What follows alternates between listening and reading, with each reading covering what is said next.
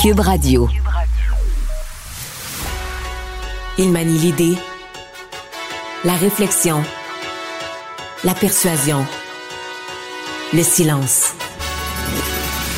Mario Dumont. Informé, cultivé, rigoureux. Il n'est jamais à court d'arguments. Mario Dumont.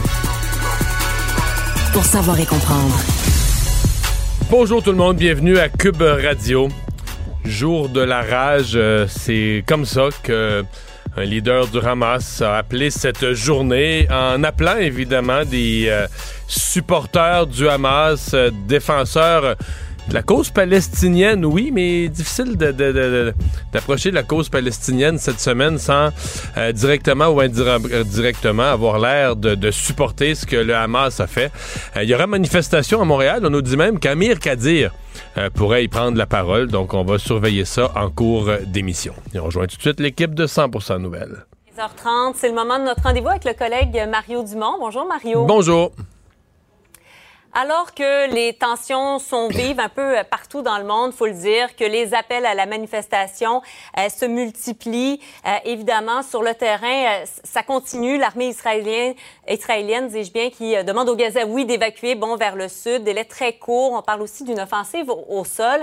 Comment, Mario, doivent réagir les grandes puissances? Qu'est-ce qui est à faire à ce moment-ci, outre, évidemment, on le comprend, là, évacuer ses propres ressortissants? Mais les grandes puissances sont dans une position difficile parce que ce qui s'est passé euh, samedi dernier euh, à Israël, euh, tu sais toute la notion de réponse proportionnelle, sincèrement, je sais pas qu'est-ce que l'humanité a retenu comme une réponse proportionnelle à des bébés décapités, brûlés, à, une attaque surprise comme ça sur des civils, tu sais, des gens du pays voisin débarquent puis ils se mettent à, tu sais, assassiner euh, des familles, euh, des gens qui sont dans un party. Comment tu réagis à ça? Et il peut pas avoir, pour moi, il peut pas avoir d'autre réaction que Israël veut euh, désarmer, mais quand on dit désarmer au sens d'enlever toute capacité d'action au Hamas, c'est sûr que c'est ça qu'Israël va, va, souhaiter faire. Bon, maintenant, ça, c'est la théorie. En pratique, comment tu fais ça? combien de bombardements il faut? ensuite, suivi mm. d'une offensive terrestre, puis combien de de victimes civiles ça va faire, combien ça va faire de dommages collatéraux. Ce que peuvent faire, je dirais, les, puissances internationales, oui, dans un premier temps, je pense qu'il y avait un message d'appui à Israël, compte tenu du choc, compte tenu de ce qui a été vécu, compte tenu de l'injustice pour Israël, euh, de, de, pour ces citoyens d'Israël qui ont été attaqués euh, euh, gratuitement. Mais je pense que la, la, je dirais la phase 2, ça va être de mettre une pression pour qu'on puisse laisser des corridors de sortie à des civils, à des malades, à des enfants, s'assurer de l'entrée des, des, choses essentielles, des médicaments pour les personnes malades.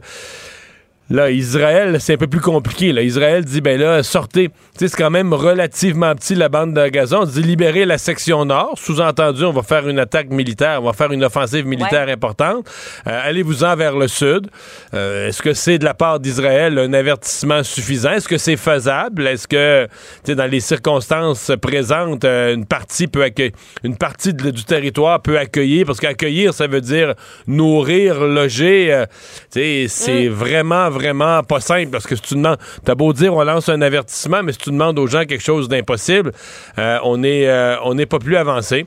Donc je pense que ça va être ça. On va vouloir mettre une certaine pression sur Israël pour limiter euh, mm. les dégâts qui vont être faits. Maintenant, ce qui complique ça, c'est que le Hamas collaborera jamais.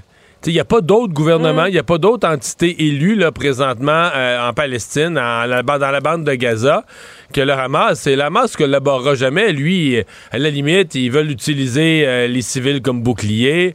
Euh, le maximum de victimes, ça fait, ça fait sur la scène internationale, ça amène l'espèce de désolation qu'ils souhaitent, l'espèce de l'espèce de révolte qu'ils souhaitent.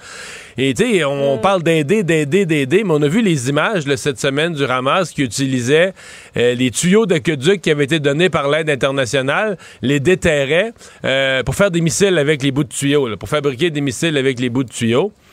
ça nous donne une idée, là, que tu dis oui, on aide, on veut aider une population civile, mais quand comment on fait pour que le, groupe terroriste récupère pas ça? Là? Et c'est là qu'on mm. va vouloir aider, mais c'est pas. Aider un sans aider l'autre. Ce qui n'est pas euh, nécessairement évident. Euh, la ministre Pascal Derry, Mario, a lancé un appel au calme.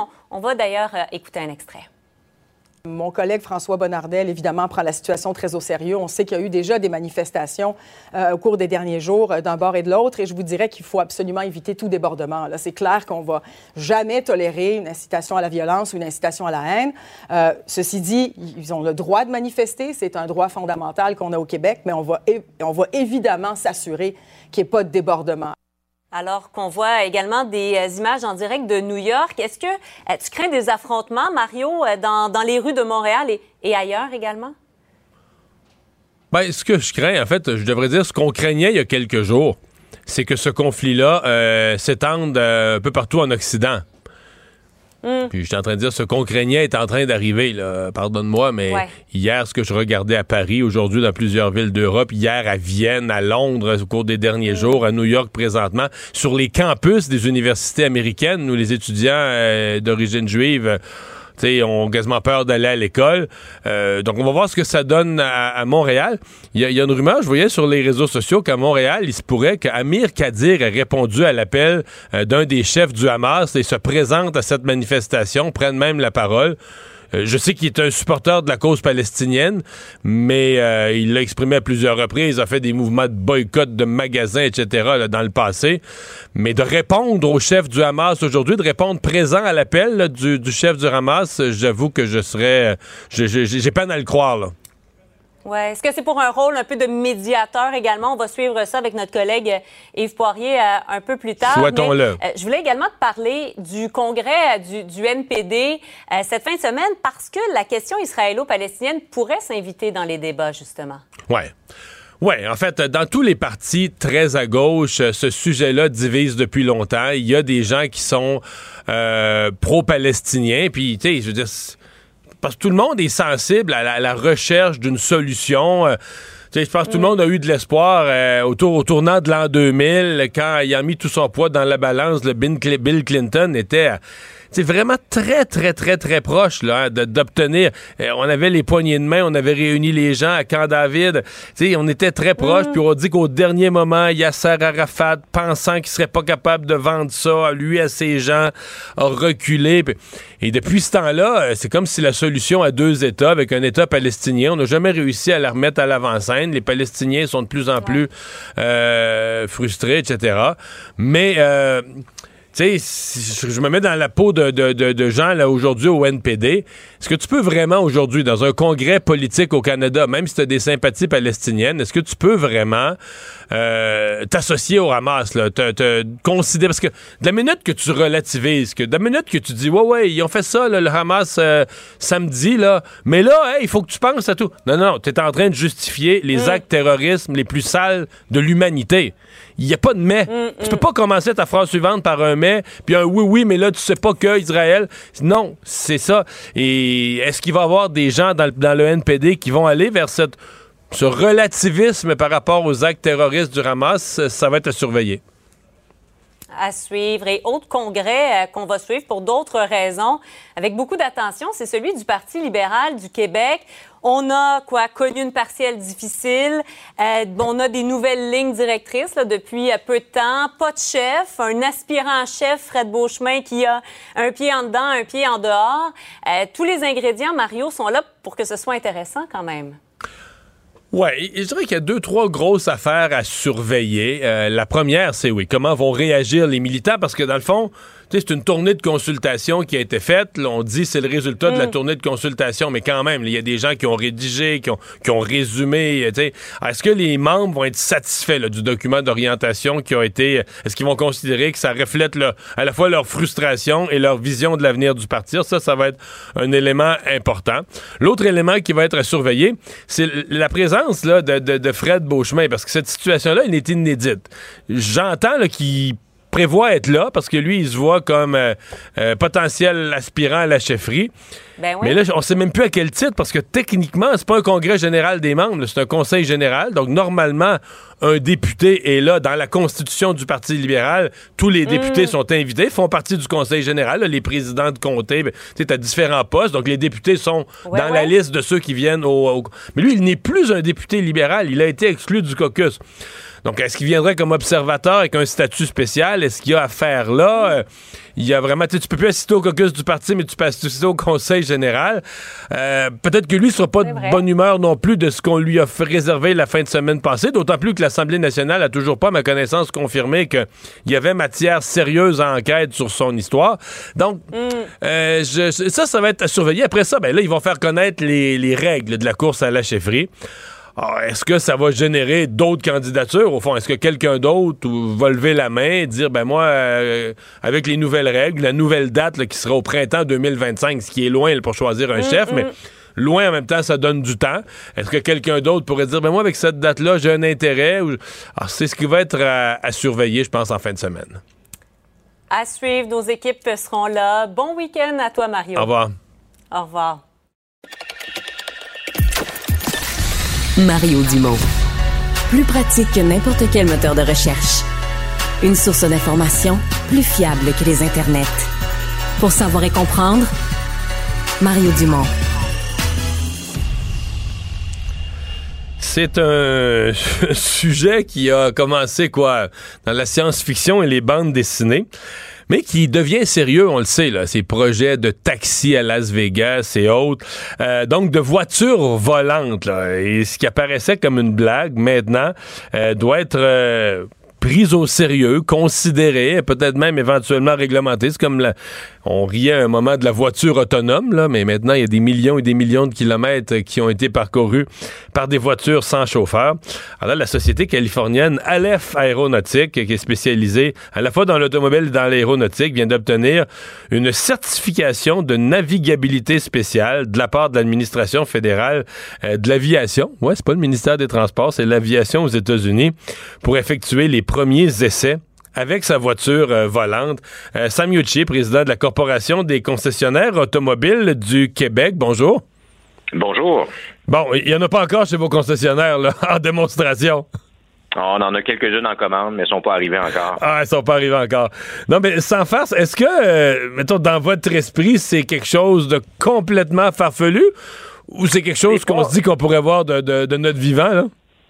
C'est loin d'être farfelu. Euh, dans les faits, on a Aleph en Californie, mais on a répertorié six constructeurs, autant en Asie euh, qu'en Europe, qu'aux États-Unis, qui sont en train de développer des, prototypes. Et là, vous l'avez mentionné, là, euh, Aleph a obtenu son, droit de, naviguer avec ces véhicules-là en situation de test. On s'entend que c'est un prototype. Et selon Aleph, qui certainement voudra exciter un peu les investisseurs tantôt, euh, il serait très proche à avoir un modèle détail, un modèle prêt à être livré aux consommateurs. Il parle de 2025. Alors, euh, non, c'est loin d'être farfelu, c'est même très sérieux.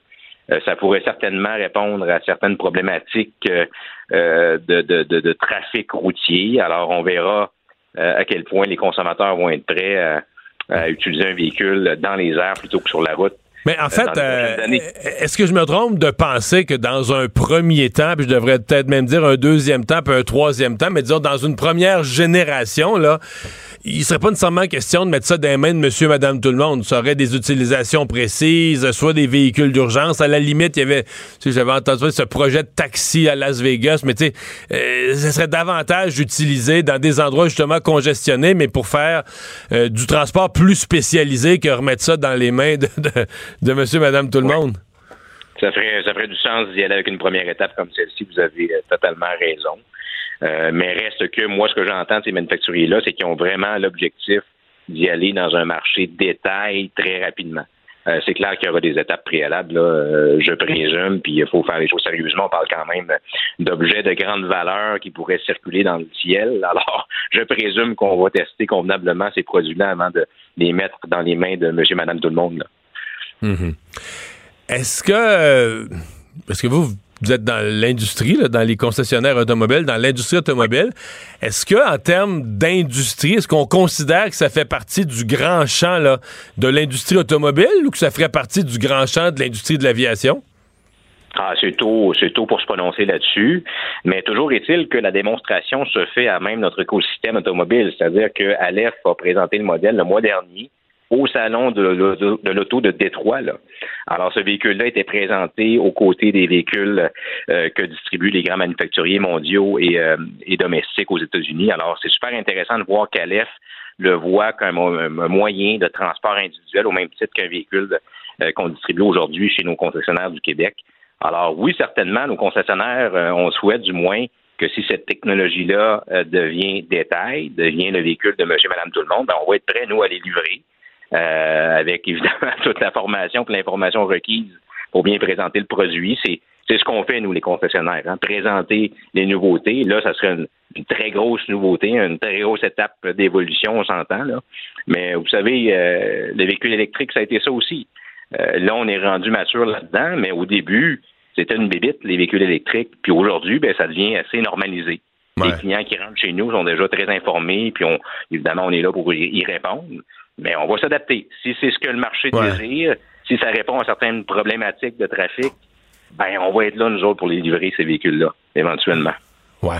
Euh, est-ce qu'on peut penser que ce sera le, produit vedette d'un salon de l'auto d'ici quelques années? Ben, enfin, vous faites le parallèle avec les autos électriques, c'était un peu ça. si on remonte quelques années, dans ben, plusieurs années dans le passé, à un sont apparus les premiers modèles d'auto électriques, tout le monde était bien énervé par ça. Là.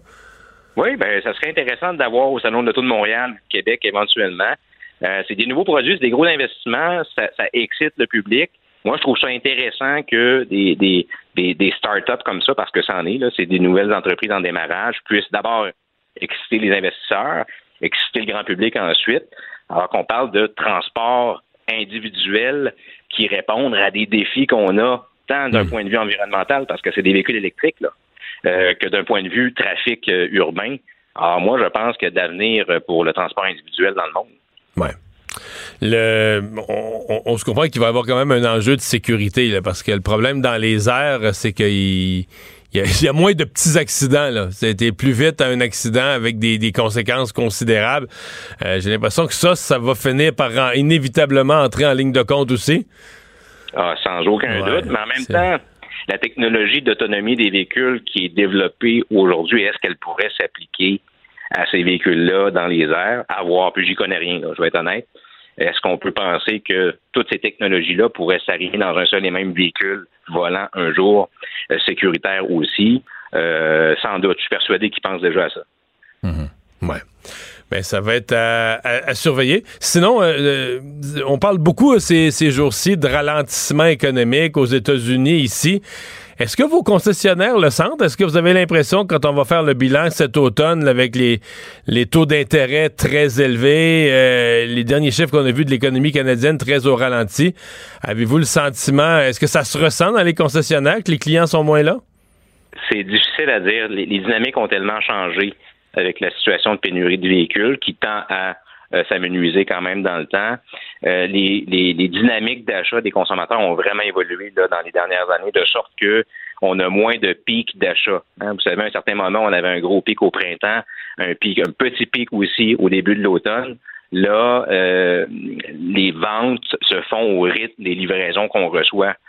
Donc, plus on a de véhicules, plus on en livre. On est encore dans cette dynamique-là présentement, donc c'est difficile pour moi de vous dire qu'il y a eu un, ralentissement sérieux dans les derniers temps. Euh, mais reste qu'on ressent quand même qu'une humeur euh, euh, un peu plus prudente du côté des consommateurs de façon générale. Et puis c'est bon pour l'automobile, mais je pense que c'est bon pour le marché au détail au sens large. Ben voilà, ben on va, en attendant l'arrivée de l'auto électrique, on va vous souhaiter une bonne fin de semaine. merci d'avoir été là. Un gros merci. Sam président de la Corporation des concessionnaires automobiles du Québec. Écoutez Francis Gosselin à l'animation du balado Prends pas ça pour du cash. Disponible en tout temps sur l'application et le site cubradio.ca. La plateforme audio et vidéo où les contenus francophones sont fièrement en vedette. Maître vulgarisateur, il explique et communique l'inexplicable. Mario Dumont. Francis Gosselin. Économiste. Tout ça, ils l'ont échappé. Consultant. C'est quand même pas une petite affaire. Auteur. C'est moins politiquement populaire. Francis Gosselin, pour savoir et comprendre l'économie. Bonjour Francis. Salut Mario. c'est une nouvelle majeure, euh, ben, qui est c'est plus une nouvelle. En fait, c'est une nouvelle qui se complète. Là, c'est une transaction qui date de je sais plus combien d'années, euh, mais qui s'est complétée officiellement aujourd'hui. Microsoft qui achète le spécialiste du jeu Activision Blizzard. Un, un, fabricant de jeux hein, qui, qui, a plusieurs grandes franchises qu'on connaît comme World of Warcraft, Starcraft, etc. Euh, Call of Duty. Call of Duty. Donc, c'est une méga transaction. On n'avait pas vu une transaction de cette ampleur-là depuis euh, plusieurs décennies. On parle quand même de 69 milliards de dollars là, qui Puis les autorités réglementaires en Europe, en Amérique du Nord, ont vraiment hésité avant de dire oui à ça. Ben, c'est ça la nouvelle aujourd'hui, c'est que finalement, là, via l'assentiment de, de, de, l'autorité anglaise, là, britannique, là, finalement, c'était le dernier obstacle qui restait pour que la fusion puisse se réaliser. Et donc, ce qu'on euh, ce qu'on apprend, donc, c'est que ça va se faire. Moi, Mario, j'ai jamais été bien fan de cette euh, fusion-là, évidemment, parce que Pour toi, c'est une mauvaise nouvelle dans le domaine du jeu. Là. Ben, tu sais, je veux dire, moi, j'ai, je joue à des jeux euh, régulièrement, puis, tu sais, j'ai, en l'occurrence, j'ai une PS5, puis c'est pas parce que j'ai Sony tatoué nulle part, mais tu sais, j'ai acheté ça à un moment donné, puis évidemment, à chaque fois qu'on voit des fusions comme celle-là, où tu as un fabricant de console qui achète un éditeur de jeu, ben, ce qu'on peut anticiper, c'est qu'éventuellement, les jeux de cette marque-là ne seront plus disponibles sur d'autres consoles. Donc là, il va falloir acheter une deuxième puis une troisième console. Donc le monde idéal pour le consommateur, c'est que les fabricants de jeux restent indépendants et vendent leurs jeux sur toutes les consoles. Le monde idéal pour Francis Gosselin, le monde idéal pour Microsoft, c'est pas ça. comme je l'ai dit, ça dépend de ton point de vue. Euh, puis pour les actionnaires de Microsoft, c'est certainement une très bonne nouvelle. Mais encore une fois, puis là, tu sais, dans les, dans les ententes, là, telles que je les comprends, Mario, c'est qu'il y a des périodes de 10 à 15 ans pendant lesquelles Microsoft s'engage à garder les jeux disponibles. Mais c'est toujours la même chose. Il va venir un, jour, dans 10 ans, tu sais, que cette date-là va arriver, où éventuellement, euh, il, les jeux seront plus disponibles. Et donc là, il va falloir qu'on qu'on euh, ce que vous entendez, vous voyez, c'est bébé Francis. Ouais, bébé Francis en studio. Qui vient aider, assister, puis apporter quelques précisions euh, exactement. au chiffre exact. Lui, dans 10 ans, il va acheter des jeux vidéo. Oui, oui. Il va être obligé. Non, tu, tu vas lui acheter des jeux vidéo. Mais donc, euh, je vais être obligé de lui acheter une Xbox s'il veut jouer à Call of Duty. En l'occurrence, peut-être dans 10 ans, c'est un peu jeune pour jouer à Call of Duty. Mais tout ça pour dire, c'est quand même, c'est quand même, en tout cas pour moi, une mauvaise nouvelle, Mario. Mais bon, il fallait que ça se fasse ou que ça se fasse pas. Puis ça faisait plus d'un an là, que cette nouvelle-là traînait. On entendait que tel régulateur était contre, puis il y avait une semi-entente, etc. Ils ont quand même bonifié le deal, finalement, justement, là, sur la durée pendant laquelle ils s'engagent à ce que les jeux soient disponibles. Mais à la fin, ça va se faire. Puis là, donc, si tu combines euh, euh, Nintendo, Sony et, Microsoft, là, de tous les dollars qui se font dans le jeu vidéo, on est à peu près 35% du marché entre trois joueurs. C'est pas encore un oligopole, mais ça commence à être trois joueurs qui se divisent le, premier tiers, c'est beaucoup. L'autre 70 bonne nouvelle, c'est quand même des milliers de, de, de, de joueurs et d'acteurs qui sont tantôt euh, des, des, éditeurs, tantôt des fabricants de consoles. T'as Steam, t'as euh, Epic qui fait Fortnite, etc. Qui ont, qui ont différentes autres parts de marché. Euh, et, et, ça, c'est... Pour moi, la bonne nouvelle aussi, ultimement, Mario, c'est Fortnite, là, qui est un jeu un peu particulier. C'est né de presque rien. Hein, puis ça montre que même dans un marché hyper consolidé comme le jeu vidéo, il y a encore de la place pour un Epic qui sort un Fortnite de sa poche arrière puis que ça devient une espèce de méga succès de milliards de dollars. Donc euh, il y a encore de la place pour ça, je l'espère.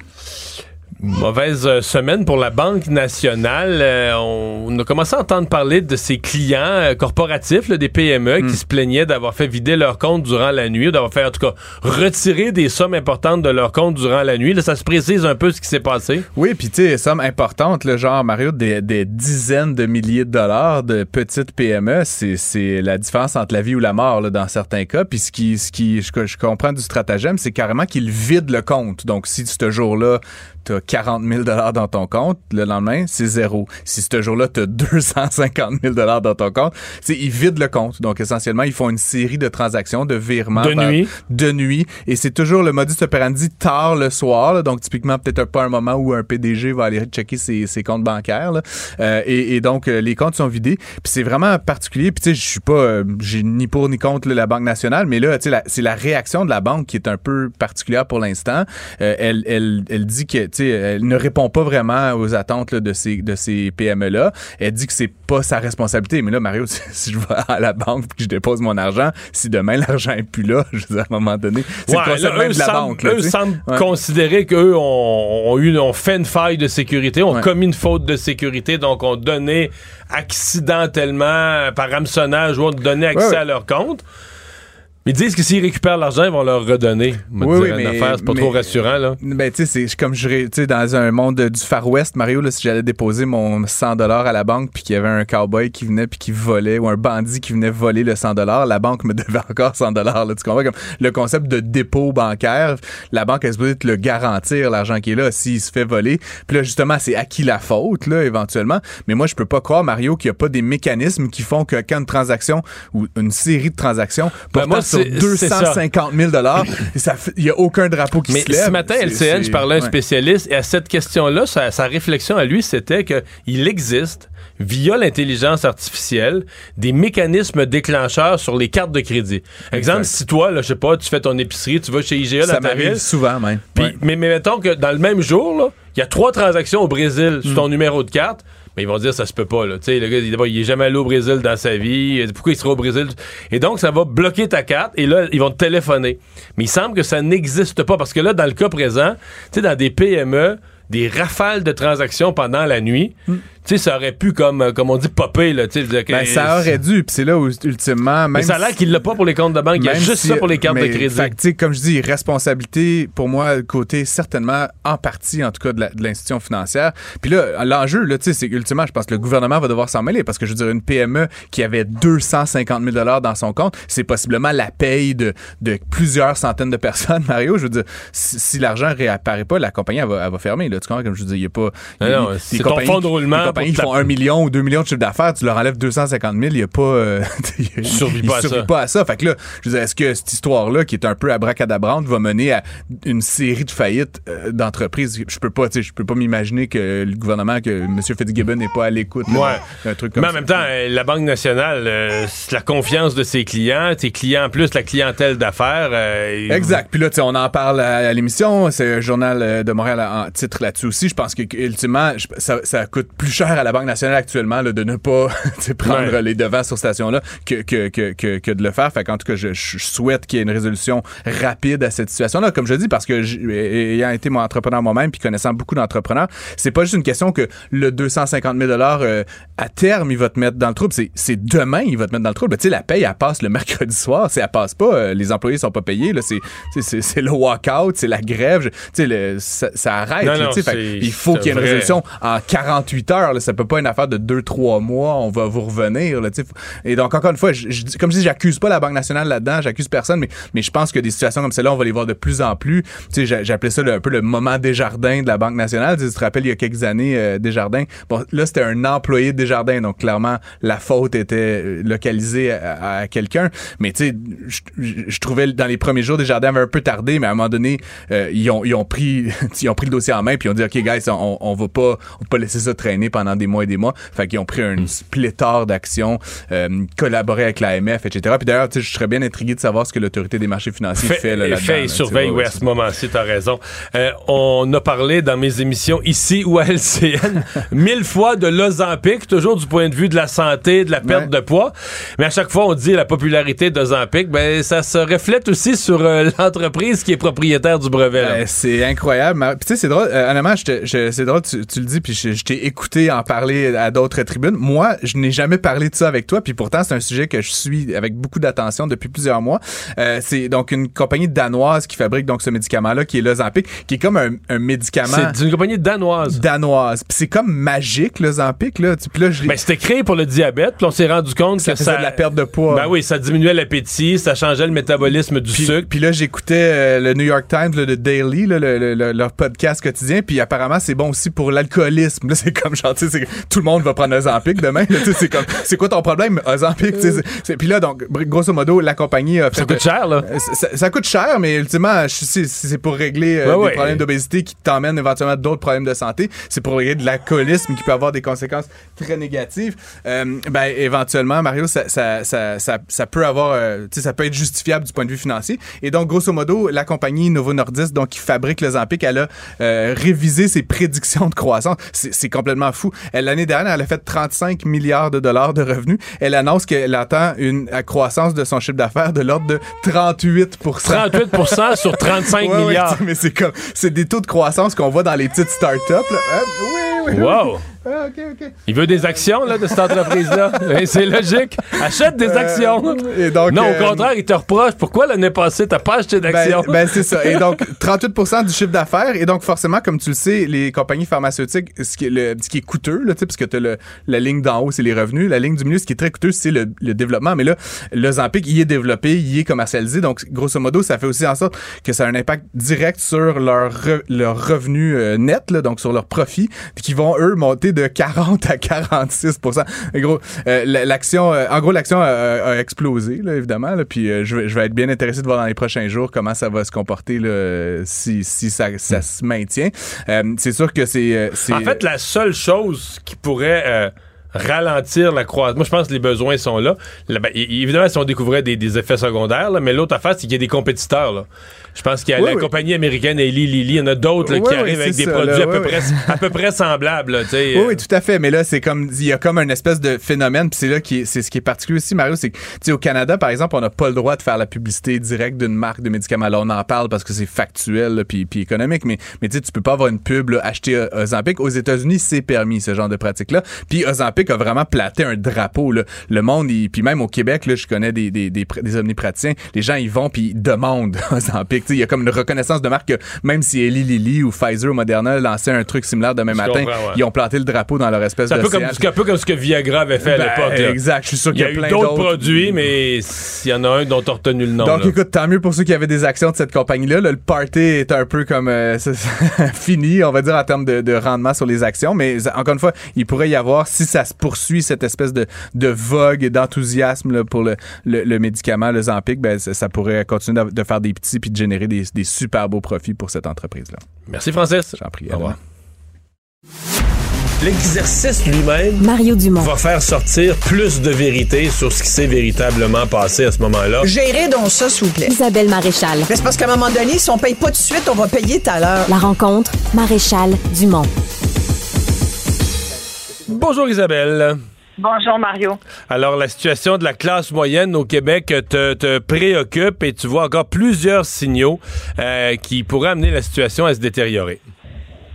Oui, effectivement, effectivement, tu sais à quel point je me préoccupe beaucoup de, ces classes moyennes. Euh, j'ai eu l'occasion de m'intéresser à la chose, j'en ai fait un documentaire, j'en je suis en train d'en produire un autre qui est un peu la suite. Et, et cette semaine, je trouve qu'il y a comme plein de messages qui nous ont été envoyés et, autres signaux qui euh, contribuent à, à, nous saper le moral finalement, parce que quand tu regardes euh, ce qu'on vit en ce moment, c'est vraiment loin d'être jojo pour les gens qui font partie de la classe moyenne. Cette semaine, l'économiste québécois François Delorme euh, a publié une étude vraiment très intéressante où on voit justement que euh, quand on se compare avec l'Ontario, ben faudrait peut-être euh, peut-être délaisser un peu notre habituel rengaine de euh, le modèle québécois qui, est si magnifique parce qu'on se rend compte que dans le fond, euh, on, on, traite pas forcément mieux nos démunis, les travailleurs qui sont en bas de l'échelle,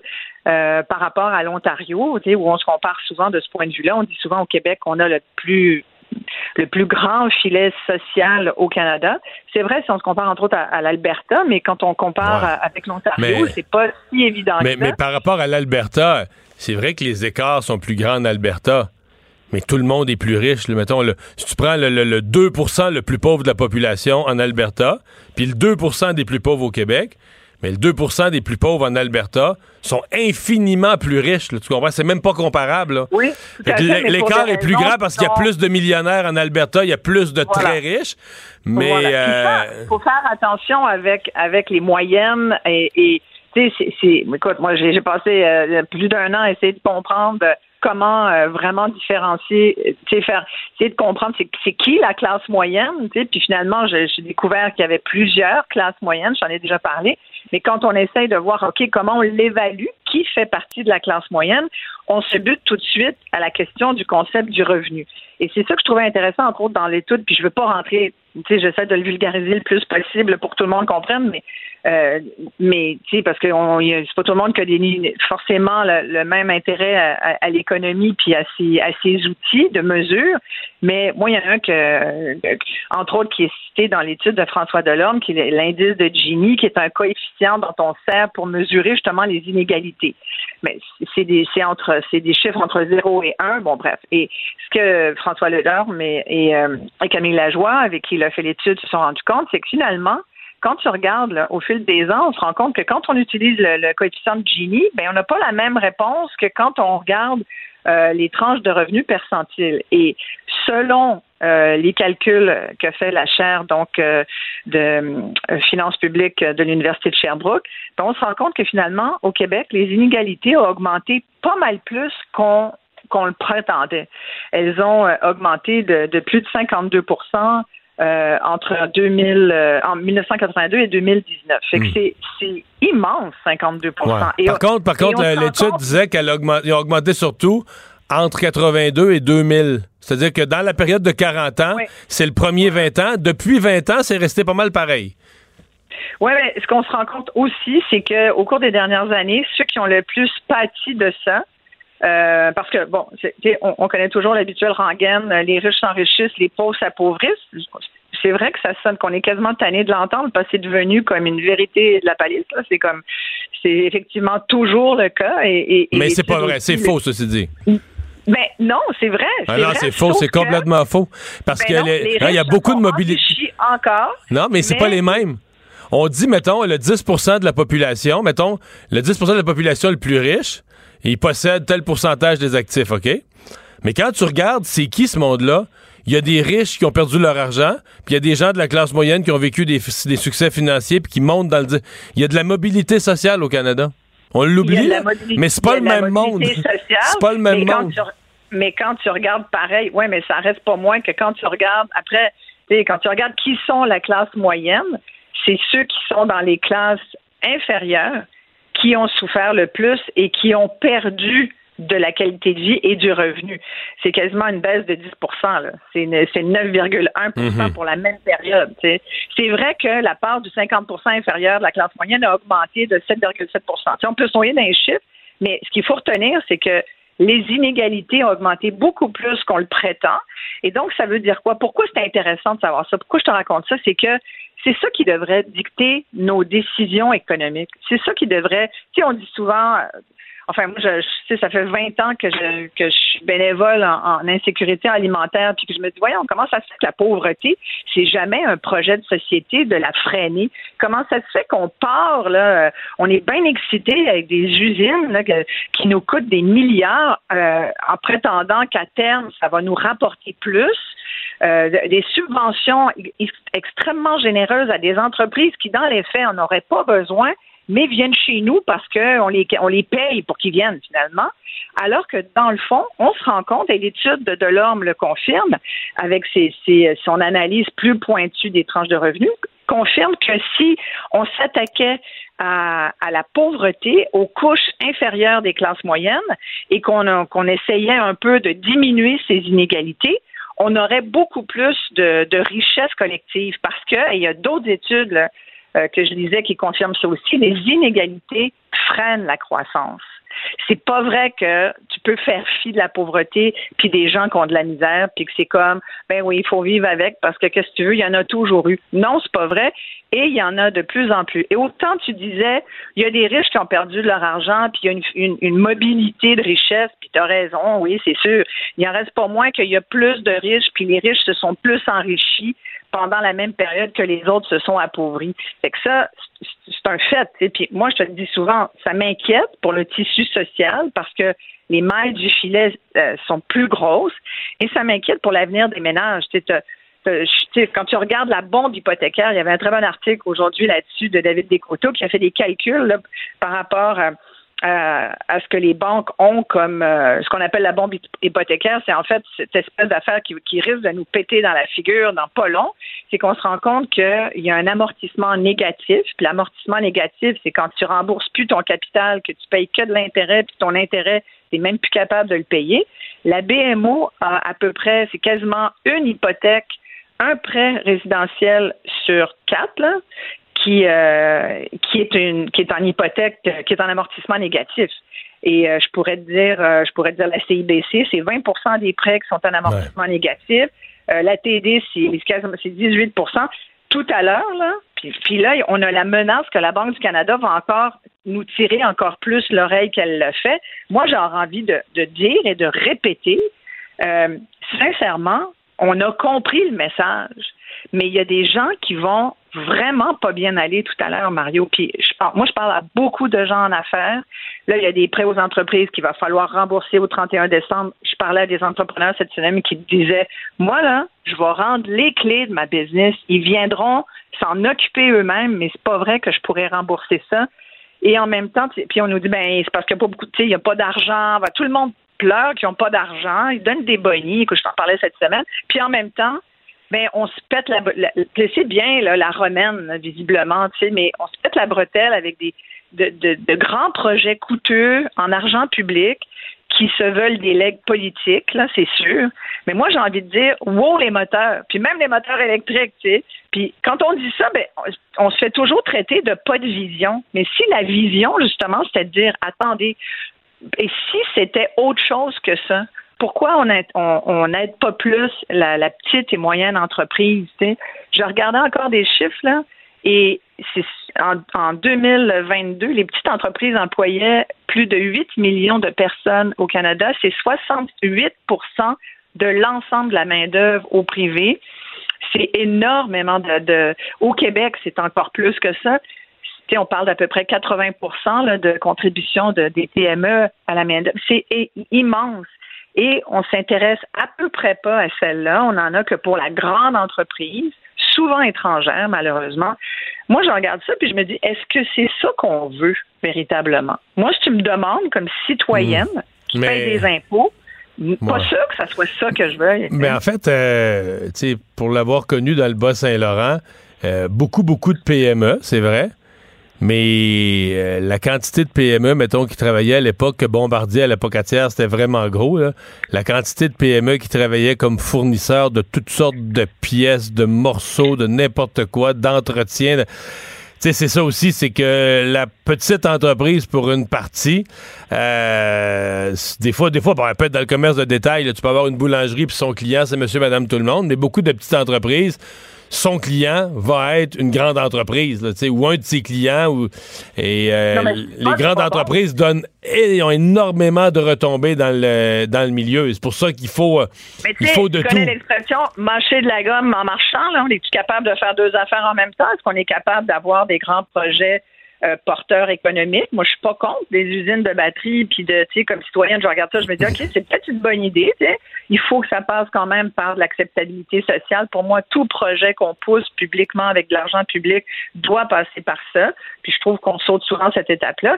Après, est-ce qu'on est capable quand même de regarder les autres joueurs du marché qui sont les, les entrepreneurs, les chefs d'entreprise, et aussi de, de regarder les classes moyennes? Puis il y avait un très bon article aujourd'hui dans le Devoir qui parlait du niveau de confiance des Canadiens parce qu'il y a des études qui sont sorties, dont une du Cyrano, qui parle de euh, l'espèce de, un peu le moral. Je te parle dans le fond de comment je me sens par rapport à tout ce que je vois d'économie. Je parle des signaux. Mais évidemment, ce niveau de confiance des gens est responsable de 16% des grandes fluctuations de l'économie. C'est-à-dire que notre morale, disons, que c'est un autre. Tu on parle souvent de notre indice euh, du bonheur. Ben, mettons l'indice de notre bonheur économique. Il est responsable de 16% des fluctuations de notre économie. C'est-à-dire qu'il y a un impact le PIB selon l'humeur qu'on a par rapport à, ce qu'on vit d'un point de vue social et économique. c'est, majeur. Et il y a même des chiffres dans, l'étude du Cyrano qui dit que chaque augmentation de 1 point de pourcentage de, des attentes d'inflation, ça serait responsable d'une hausse de l'inflation réelle de 0,8% ça veut dire que si on craint l'inflation, on crée l'inflation. C'est quand même fascinant, non? Hmm. oui, absolument. J'ai une bonne nouvelle économique puisque tu t'inquiètes, là. À l'instant même, Radio-Canada annonce retirer la version française du balado Alone et s'engage ah à refaire traduire les épisodes auprès d'une entreprise de doublage québécoise. T'imagines les coûts, mmh. les coûts de ça, de cette entreprise. Non, mais pas, non, parce, que, parce que la CBC l'avait déjà fait faire à Paris. La, CBC ah, l'avait déjà fait faire à Paris. Mais là, ils vont le refaire auprès d'une entreprise québécoise euh, pour des raisons politiques. Euh, voilà, donc... Euh, mais ça, tu vois, c'est du gaspillage d'argent et c'est de l'argent public. Effectivement. Hey, merci Mais Isabelle. ça On est content quand même. Bonne Ouais. fin de semaine. Merci, Ouais. bye.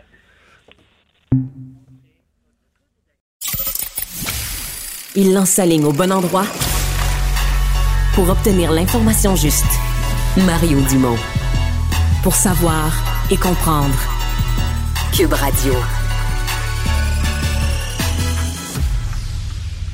Et la collègue Sophie Durocher qui se joint à moi pour cette nouvelle de dernière heure, Ben- Sophie. Eh, tu l'as en main, donc une lettre de Radio-Canada de la CBC signée de la main de la présidente. Oui, envoyé à la présidente de l'Union des artistes, Tania Contoyani, et Radio-Canada CBC s'excuse profondément et sans équivoque. Pourquoi?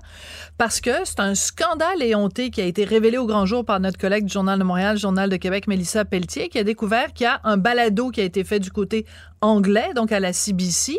Il voulait qu'il y ait un rayonnement international pour ce balado en anglais. Il voulait donc une version française. Au lieu de demander à leurs collègues de Radio-Canada à Toronto ou de demander à des gens de l'UDA de faire la version française, ils sont allés à Paris. Ils ont pris une comédienne avec un petit accent pointu qu'on connaît bien.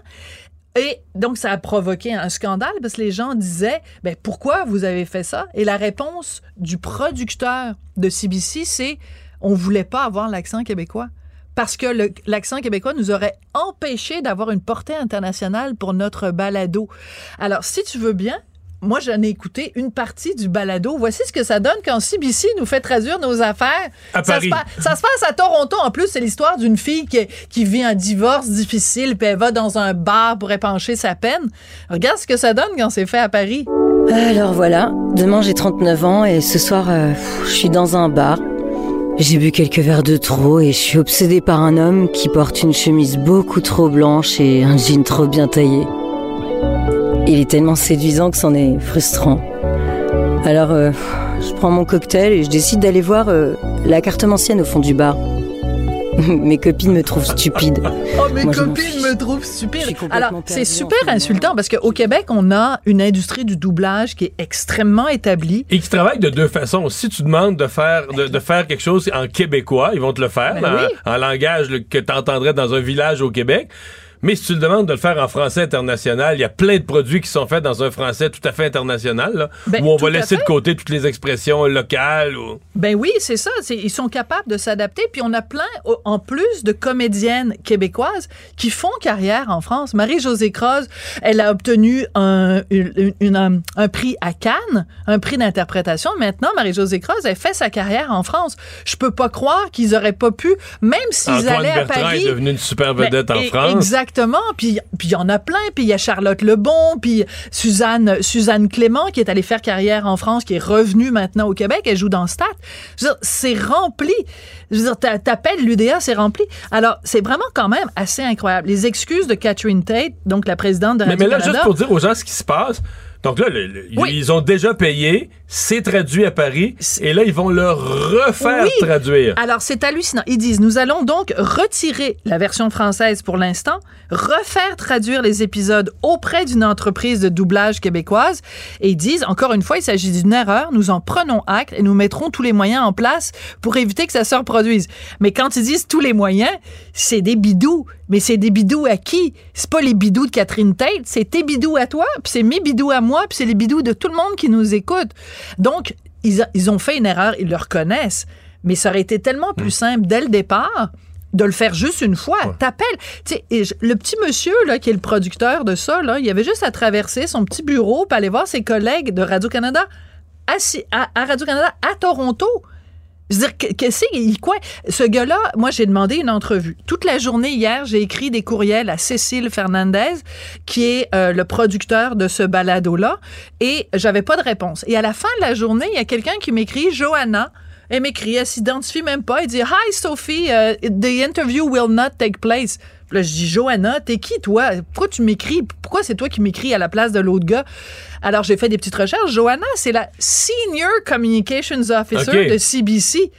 Donc, ça avait remonté haut. La Ça- décision ça- de ne pas l'envoyer en entrevue. De pas Eh, l'envoyer en entrevue. En terminant, dans le communiqué, je comprends que la CBC s'excuse aussi pour cette réponse un peu insultante. Là. Exactement. Alors, parce que notre collègue Mélissa Pelletier, quand elle a appelé Cécile Fernandez, un, Cécile Fernandez lui a parlé uniquement en anglais. Donc, beau jour, la diversité quand même linguistique à Radio-Canada, à CBC. Mais le français fait pas partie du Ah wokisme. non, non, là. mais non. Non, non, ben non. Toutes ben les non. autres langues, Ben mais oui. le français, ça non. L'inclusion, l'équité. N'inclut pas le français. Puis la diversité, mais pas la diversité linguistique, pas l'inclusion euh, euh, linguistique et surtout pas l'équité linguistique. Donc, elle avait appelé le gars, il lui a répondu en anglais seulement et il lui a répondu, donc cette phrase très insultante, il lui avait répondu, c'est parce qu'on ne veut pas l'accent québécois parce que ça n'est pas exportable. Donc, Radio-Canada s'excuse aussi de ça en disant notre réaction initiale aux questions des médias a également manqué de sensibilité. Oh, que c'est bien Euh, ça, c'est de la belle petite musique à nos oreilles.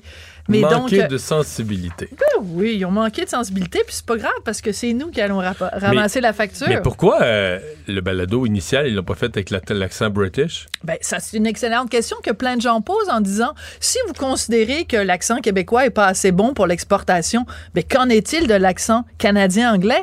Il y a plein de monde qui rit de l'accent du Hein? Canada-anglais. Hey! Hey! Hey! le fameux hey! Ben fait oui, que, imagine, Ça t'exportes aurait ça aux été préférable de le États-Unis. de- de- de- d'envoyer les textes à Londres puis de le Ah faire en anglais Londres. british. Puis même aux États-Unis, tu sais, les États-Unis, moi j'ai vécu un an aux États-Unis, et ils riaient-tu de l'accent des Canadiens anglais? Hey! Puis tout ça. Comme dans South Park. Euh, Hey, oui, c'est ça, exactement. Merci, Sophie. L'actualité comme vous ne l'avez jamais entendue. Et on pose les vraies questions. Mais ça, c'est une vraie révolution. Mais là-dedans, il y a du vrai. Ça, moi, ça va être quoi après? La vraie compétence.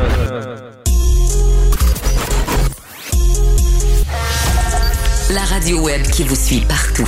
Une radio qui fait fi des conventions. Une radio pas comme les autres. Une autre façon d'écouter la radio.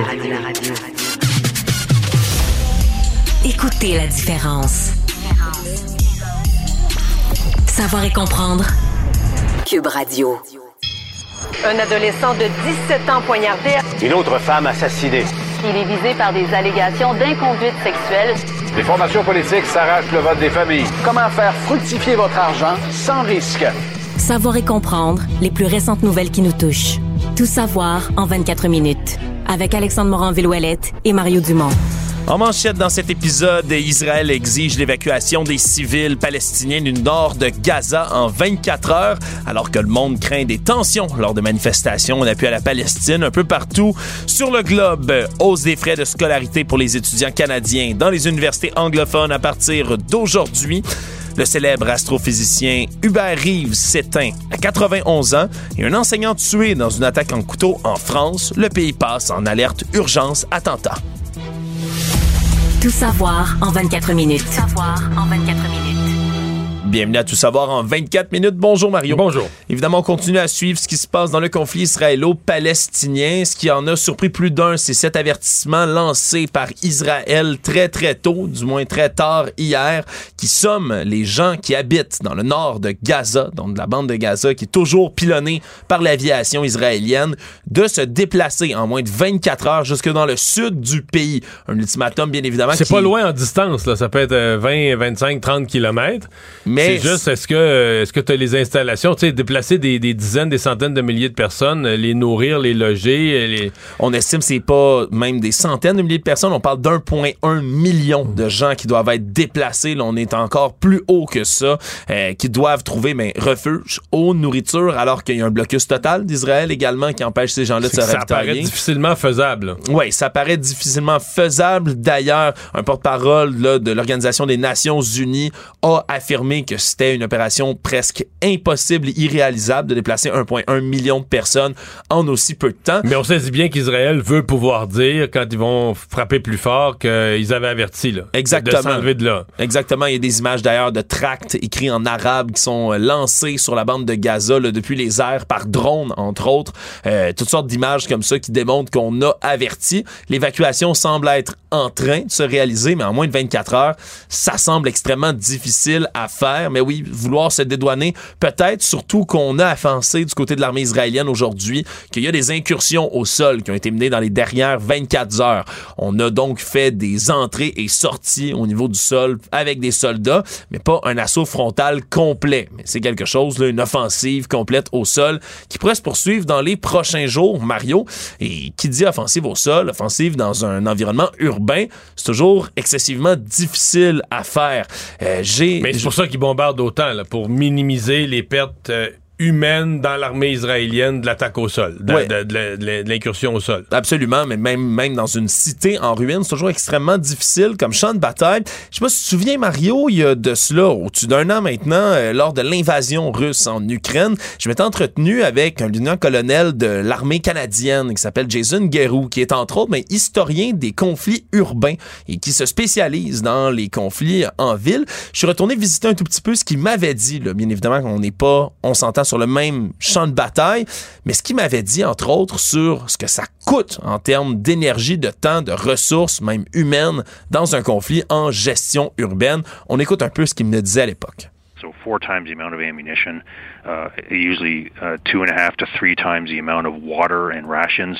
Uh, urban operations is very hungry and thirsty work. Deux à Quatre- trois. Ouais. Ouais, le nombre d'hommes est quatre fois le nombre de munitions. Là. Donc, Ouais. c'est disproportionné ce que ça prend comme énergie. disproportionné, puis il m'a également parlé de ce que ça coûtait en vie humaine, s'attaquer à un endroit comme celui-là.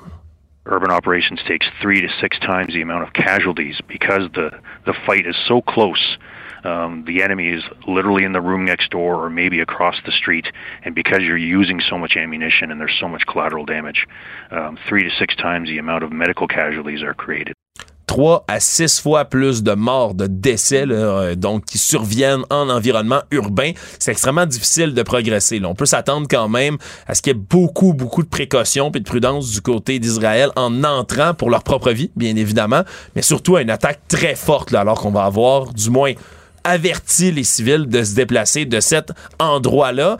Tout ça également se déroule dans un contexte où d'autres euh, victimes collatérales du conflit sont faites, alors qu'on est au-dessus du bien du millier de morts d'un côté comme de l'autre, surtout les civils. Un journaliste vidéo de Reuters qui a été tué également aujourd'hui dans le sud du Liban à la suite d'un échange de tirs là, à la frontière israélo-libanaise, là, Issam Abdallah, qui était donc pour Reuters, qui est décédé.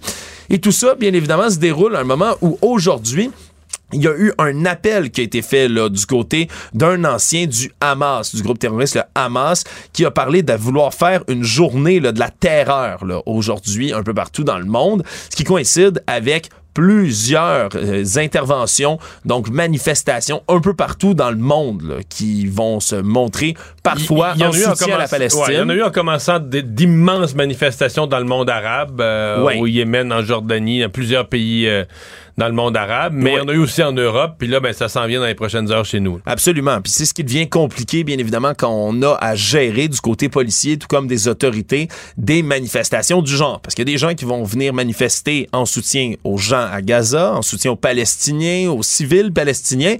Mais ça peut vite devenir un soutien au Hamas, qui lui est un groupe terroriste qui vient de causer mort et destruction chez les civils en Israël. C'est exactement ce qu'on veut éviter. Puis d'ailleurs, aujourd'hui, la police de Montréal, mais également la police provinciale du côté de la Sûreté du Québec se tiennent sur le pied d'alerte au cas où ces manifestations-là déborderaient. Une doit débuter sous peu dans le centre-ville de Montréal. On dit que ça devrait bien se passer puis rester pacifique, mais quand même avec cet appel du djihad par l'ancien dirigeant du Hamas, il y a des craintes qui, sont, qui se font un peu partout dans le monde, Mario. Donc c'est un conflit qui crée tension, oui, sur le terrain là-bas, mais encore une fois, un peu partout dans le monde. De retour en politique québécoise maintenant, c'est fini. Le Québec va arrêter de subventionner les études des Canadiens anglophones qui viennent ici chercher un diplôme. On parle bien sûr de diplôme là, de baccalauréat ou de maîtrise professionnelle, par exemple comme un MBA. Et avant, ça coûtait là, ici au Québec, pour eux, comme pour un peu tout le monde, 8 992 dollars. Et ça va passer à 17 000 dollars les frais de scolarité à partir de l'an prochain. Donc, pour ceux qui vont décider de s'inscrire à l'université ou à ces maîtrises Et donc, on veut éviter, entre autres, que des étudiants anglophones viennent étudier ici, d'ailleurs dans le Québec, dans le Canada, dans nos universités anglophones et viennent ainsi contribuer, bien évidemment, au progrès de l'anglais au profit du français. Le frais de scolarité des étudiants étrangers, maintenant également, qui vont être augmentés, mais qui vont surtout venir aider à financer les universités francophones. Ça faisait longtemps déjà que c'était dans la marmite, ça, Mario, du côté du gouvernement Legault. Mais là, on a décidé d'y aller pour de bon. Ouais, mais ça faisait un bout de temps, d'ailleurs, que le constat était fait. Euh, je suis même pas sûr que ce soit complet, là, ce qu'on annonce aujourd'hui. Bon, on, met de côté tout ce qui est doctorat, tout ce qui est des études supérieures. C'est moins d'étudiants, c'est un autre niveau, on va dire, de, de, de recherche avancée. Mais au baccalauréat, sincèrement, je, je- il y avait plus de raison pourquoi les. D'abord, les frais de scolarité sont moins élevés au Québec qu'ailleurs. Donc, c'est sûr, pour un étudiant ontarien, venir étudier à McGill, c'est merveilleux. En plus, c'est une université qui a une bonne réputation, même à Concordia. Euh, pour ces universités-là, pour McGill, Concordia, c'était extraordinaire. Mais ce matin, à LCN, la ministre me rappelait les chiffres. Moi-même, je pense, on dirait qu'on les oublie. C'est les deux tiers de l'argent qui provient d'étudiants étrangers au Québec et les universités anglophones. Les deux tiers. Oui, c'est c'est- on, est, c'est intense. c'est- on est censé avoir une minorité anglophone au Québec qui représente à peu près 10% de la population. Puis là, tout à coup, les deux tiers des revenus, les deux tiers des, euh, des étudiants, des revenus d'étudiants étrangers euh, sont dans les universités anglophones.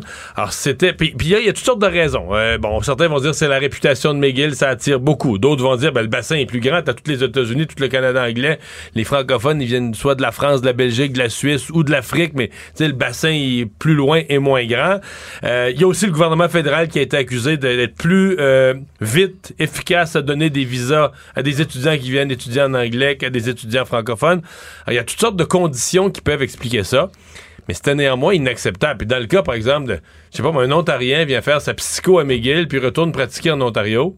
Pourquoi les contribuables québécois auraient financé chacune de ces, de ces années scolaires, mettons ces trois ou quatre années scolaires à coût de dizaines de milliers de dollars par année en subvention, parce que l'étudiant ne paye pas, la, paye en frais de scolarité une petite tranche, une petite proportion des coûts. là. Oui, les contribuables québécois paient là, à peu près 200 millions de dollars par année pour financer, entre autres, le parcours scolaire d'étudiants au Canada anglais et d'étudiants à l'étranger qui viennent dans des universités anglophones uniquement. Ce qui fait que, bien évidemment, c'est un prix qui est assez fort à payer euh, si jamais, euh, évidemment, on veut venir étudier ici pour les contribuables québécois. Ça fait partie vraiment là, de cette liste donc de raisons qui fait en sorte qu'aujourd'hui, on a décidé de couper les vivres de ce côté-là. Actualité. Tout savoir en 24 minutes. C'est officiel, le Parti libéral du Québec va avoir un nouveau chef au printemps 2025. C'est ce qui a été déclaré là, en marge donc là, de toutes ces tergiversations autour de la course à la chefferie du Parti libéral du Québec. Donc printemps 2025, pas avant. Scénario là, qui avait été évoqué un peu partout. Beaucoup de gens au sein du Parti libéral qui étaient questionnés, qui eux voulaient cette date-là.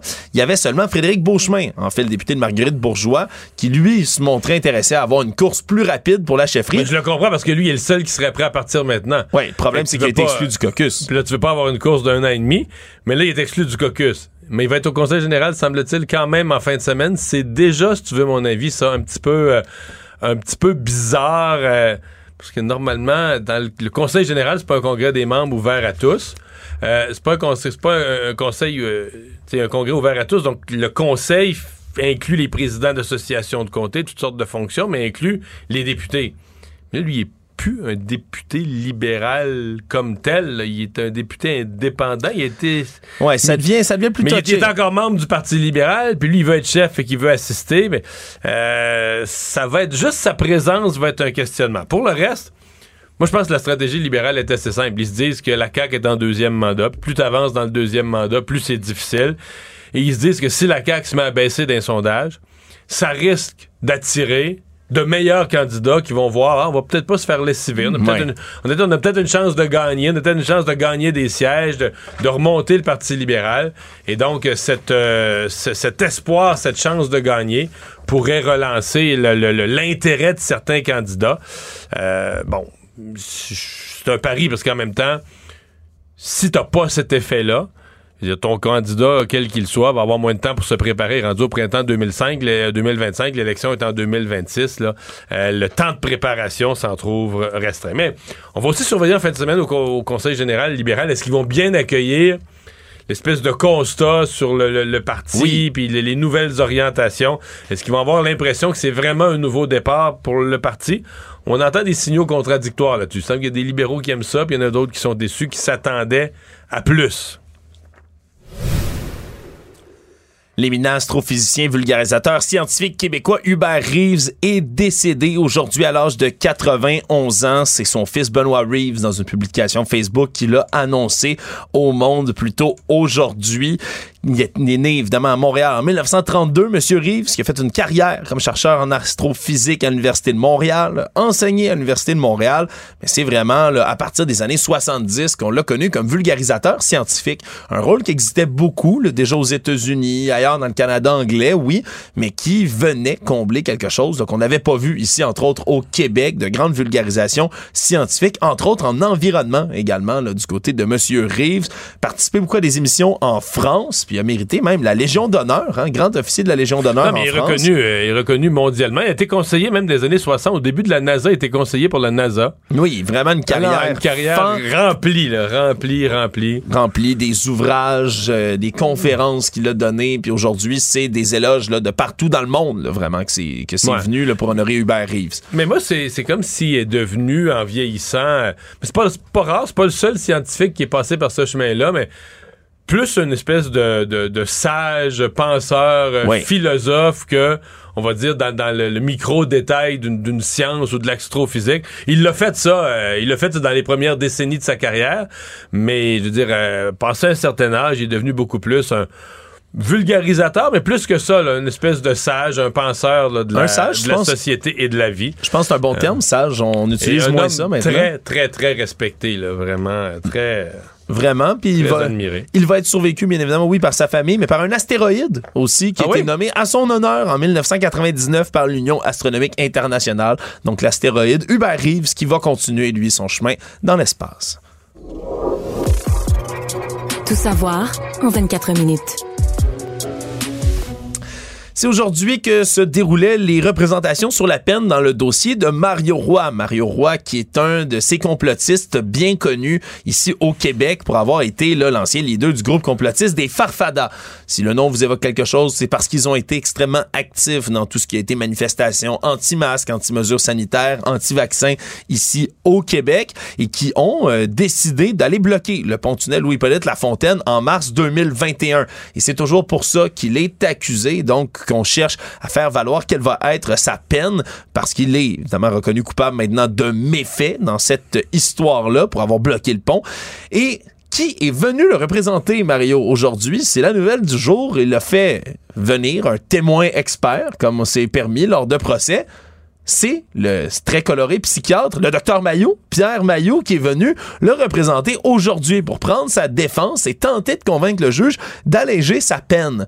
Il est venu témoigner tout en précisant... Mais qu'est-ce qu'un psychiatre? Parce que ça veut dire que tu fais une défense psychiatrique ou c'est quoi? Oui, parce que lui est venu en- pour essayer de, faire réduire sa peine en disant que Mario Roy a déjà fait une tentative de suicide dans sa cellule dans le passé, quand il avait été emprisonné 121 jours seulement, qu'il a une scoliose en tant que telle et depuis l'âge de 17 ans et que la prison pourrait endommager son état physique. Il est venu en parler de tout ça tout en expliquant candidement quand même au juge Jean-Jacques Gagné de la Cour du Québec qu'il a été radié à cette reprise de son ordre, quand même.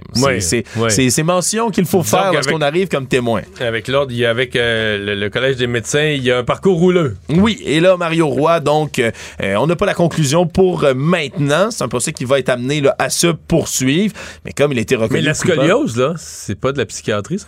Non, mais c'est que c'est son état physique se détériore et donc son état mental pourrait être en, en Ouais, être est- affecté pour être également. psychiatre, il est médecin, là.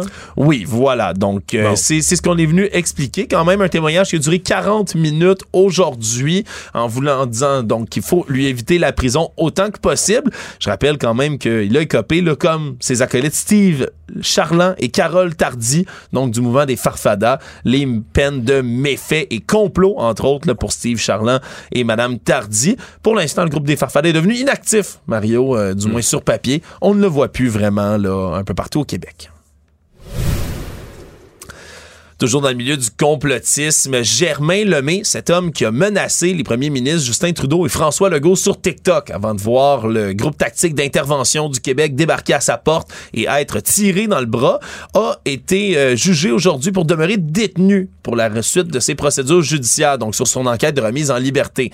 C'est lui également, euh, bien sûr, à Hampstead, donc qui s'était fait tirer, bien sûr, mais qui également, avec sa conjointe, faisait depuis longtemps beaucoup de bruit autour des complots, euh, euh, d'accusations de pédophilie au sein des gouvernements. C'est lui d'ailleurs dont la conjointe, déjà par la, par la passée, était accusée là, de crimes pédophiles. Donc lui, Il va... des coupables, en fait. Ouais, qui a plaidé coupable, donc, est accusé, plaidé coupable à des crimes, donc, de perversion d'enfants, entre autres, et donc de corruption de mineurs, pardonnez-moi. Et là, lui, le met fait face à sept chefs d'accusation, quatre de menaces, entre autres, braquage d'armes à feu, entreposage illégal d'armes à feu, port d'armes sur un dessin dangereux depuis le 27 de septembre dernier où il a été arrêté. Mais pour les motifs de la décision du juge dans cette histoire-là pour le garder là, en prison, le temps que son enquête se poursuive, ben, il est frappé d'une ordonnance de non-publication. Ah ouais? Oui, on peut essayer de deviner évidemment là, quels sont les motifs, étant donné entre autres ben, l'agressivité, son profil, son Mais donc, évaluation on de pas, on n'a pas rendu public les raisons de... de la décision de le garder Quand euh, incarcéré. Quand même, Mario, ça peut amener la puce à l'oreille sur différents Ben, motifs. Ouais, mais quand même, c'est Ouais, spécial un peu. spécial un peu, pas quelque chose qu'on voit tous les jours, mais c'est entre autres de ce qu'on dit là, son agressivité puis son profil. Je vous avais déjà fait jouer ici à Cube Radio entre autres un extrait où on l'entend le hurler vraiment qu'il faut faire quelque chose. Non, c'est un niveau d'agressivité euh, impressionnant et inquiétant, là. Économie. Alors qu'on s'émerveille de plus en plus du potentiel de l'intelligence artificielle, particulièrement avec les logiciels euh, génératifs comme ChatGPT, le plus célèbre, mais il y a un autre problème sous-jacent, pardon- sachant, pardonnez-moi, mon Dieu, qui s'en vient se joindre aux autres. Ça tire Mario. du jus. Ça tire du jus. C'est vraiment le terme euh, qu'il faut utiliser là-dedans. C'est, c'est entre autres Alex De Vries, qui est un doctorant à la School of Business and Economics à la VU d'Amsterdam, qui lui a euh, réalisé une étude pour calculer à peu si on continue de généraliser l'utilisation des chats GPT de ce monde, combien d'électricité est-ce que ça va prendre? Et dans un de ces scénarios, là, il parle de 29,3 TWh par année. Simplement, par exemple, si Google décide de déployer à grande échelle sur tous ses appareils un logiciel d'intelligence artificielle. Mais ça, c'est à peu près autant que l'Irlande consomme sur une année, Mario. C'est c'est autant de consommation d'électricité qu'un pays que au les, complet. ser- les serveurs, les ordinateurs, le travail le- le- de processer euh, l'intelligence artificielle, c'est ça qui... ça demande, c'est ça, ça dope la demande des serveurs, entre autres, qui existent là, pour héberger tout ça. Puis ça amène, bien évidemment, des inquiétudes sur l'impact environnemental de la technologie. Dans les dernières années, on s'est rendu compte que les serveurs, ben, ça génère aussi des gaz à effet de serre. Il y a plusieurs problèmes qui viennent avec l'utilisation comme ça qu'on en fait, et ça va vite devenir une préoccupation majeure. Il y a évidemment des circonstances atténuantes, par exemple d'utiliser de l'énergie propre, comme on en a au Québec, pour Mais être fait, capable d'alimenter. L'intelligence artificielle pourrait être utilisée pour l'économie d'énergie. Je suis sûr que ça va être le cas, là, pour faire que, tu sais, qu'on- l'intelligence artificielle va gérer ta maison, va fermer tes lumières, ton chauffeur, va tout gérer ça. De l'optimisation de procédés, oui. Fait que l'intelligence artificielle va libérer elle-même l'électricité qui est nécessaire pour opérer. Peut-être. Je suis optimiste, hein? Ben voilà, Mario. Parlant tu- d'optimisme, nouvelle de dernière heure, la ministre de l'Habitation du Québec, France-Hélène Duranceau, vient de, euh, sur Twitter, vient d'annoncer que M. Legault avait dit qu'une entente sur l'habitation, il voulait ça avant vendredi. Ouais. Vendredi, 16h40. Ça vient de Nous avons une entente. Oui, très heureuse d'avoir conclu pour le Québec une entente avec le ministre Sean Fraser, ministre fédéral de l'Habitation, quant à l'attribution des sommes provenant du FACL. Bon, évidemment, les annonces vont être faites la semaine prochaine, probablement, les, les détails, les montants. Mais c'était 900 millions, là, le montant. Oui. Puis Québec, probablement que dans l'entente, Québec va remettre son... On va chercher le 900 millions du fédéral. Québec va mettre son 900 millions. Alors, ça pourrait signifier 1,8 milliard là, disponible pour aider l'habitation au Québec. Le monde. Ce matin, un homme armé d'un couteau a tué un enseignant et blessé grièvement deux personnes dans un lycée à Arras, dans le nord de la France. Des vidéos de l'attaque qui se sont mises à être repartagées en masse sur les réseaux sociaux alors qu'on voit un homme qui clairement semble armé, pantalon noir, veste grise, qui se bat avec des adultes dans la cour d'école, vraiment du lycée, filmé par des Mais lui jeunes. est armé d'un couteau. Lui est armé d'un couteau. On voit même un des autres hommes qui qu'on comprend être un enseignant ou un membre du personnel avec une chaise. Ouais, il y en a un qui essaie- se défend avec une chaise. qui essaie de se défendre, mais finalement, c'est un de ces hommes-là qui a perdu la vie, là, grièvement poignardé par l'homme. On dit que c'est un homme qui est interpellé, âgé de 20 ans, d'origine tchétchène. Son jeune frère de 17 ans, euh, lui aussi, été interpellé par les forces de police, alors qu'on a là, ouvert une enquête du côté du parquet national antiterroriste. Évidemment, c'est une attaque qui survient dans un contexte où il y a beaucoup, beaucoup, beaucoup de tensions. On en a parlé plus tôt avec les événements qui se passent en Israël, entre l'Israël et la Palestine.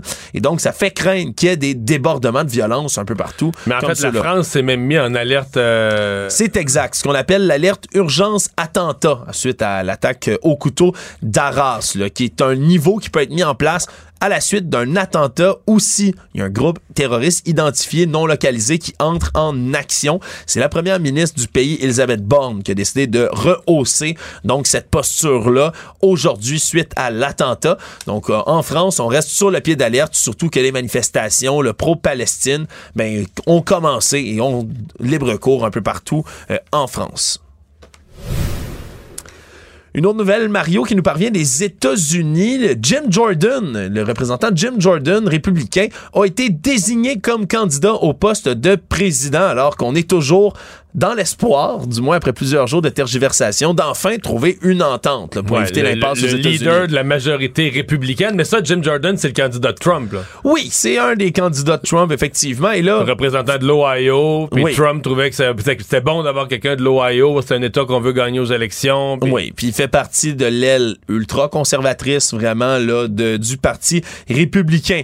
Mais là, il faut quand même qu'il y ait le vote de l'entièreté de la Chambre des représentants. Là. C'est pas est pas joué acquis du encore. C'est rien qui est acquis du tout. Là. Il, a, il a remporté seulement le vote à bulletin secret contre Austin Scott, qui lui aussi est dans l'aile conservatrice. Donc on était un peu dans le pareil au même du, au terme des positions. Mais là, va devoir se rendre jusqu'au au prochain vote. Est-ce qu'on va finir par voter pour lui du côté des républicains? Disons que leur marge de manœuvre est pas énorme, que ça prendrait même, on le dit, si la cause se continue, peut-être un soutien démocrate même pour parvenir à le faire gagner. Résumer l'actualité en 24 minutes, c'est mission accomplie. Tout savoir en 24 minutes. Un nouvel épisode chaque jour en semaine. Partagez et réécoutez sur toutes les plateformes audio. Disponible aussi en audiovisuel sur l'application Cube et le site cube.ca. Une production Cube Radio. Mario Dumont. Sous ses airs sérieux, se cache un gars qui ne se prend pas au sérieux.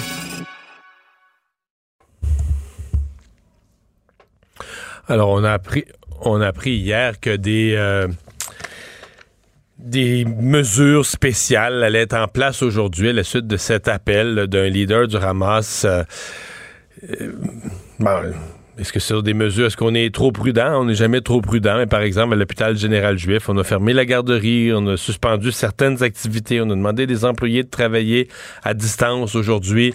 Euh, dans les écoles de la communauté juive à Montréal, on a mis en place des services de sécurité particulière et on a eu tout au long de la journée dans des entrevues des témoignages de gens qui disent ben euh, comme membre de la communauté juive, on est nerveux aujourd'hui, on est inquiet de sortir même sur la rue. On en parle tout de suite avec euh, l'une des rabbins du temple Emmanuel Beth dans Westmount, Lisa J. Grushko. Bonjour. Bonjour. Bon, euh, parlez-nous un peu de cette atmosphère. Euh, c'est cet appel d'un leader du Hamas euh, a été entendu un peu partout dans le monde, a donné lieu à diverses manifestations. Vous êtes inquiète de ce que ça va donner à Montréal? Ah oui, ça nous inquiète. C'est à la fin d'une semaine très, très tragique, très triste, très, très difficile. Euh, et ce qu'on veut à ce point-là, c'est juste de, de rassembler pour euh, l'office de Shabbat, pour prière, pour être avec communauté? Et c'est, c'est, moi, je le trouve terrible d'avoir peur aussi. Hmm. Mais ce qu'on lit aujourd'hui, vous dites les membres de la communauté, les parents qui ont des enfants, les gens sont, sont sincèrement inquiets de sortir à ce moment-ci. Il y a beaucoup de questions, beaucoup, euh, beaucoup d'inquiétudes. Euh, et on va voir qui va rassembler, qui va non. Euh, chacun, il faut faire ce qui est, euh, ce qui est le propre choix pour, euh, pour lui-même. Euh, mais pour la communauté, pour la synagogue, on va avoir l'office, on va euh, être prudent euh, prendre des mesures pour la sécurité, bien sûr, mais on ne va pas fermer la porte.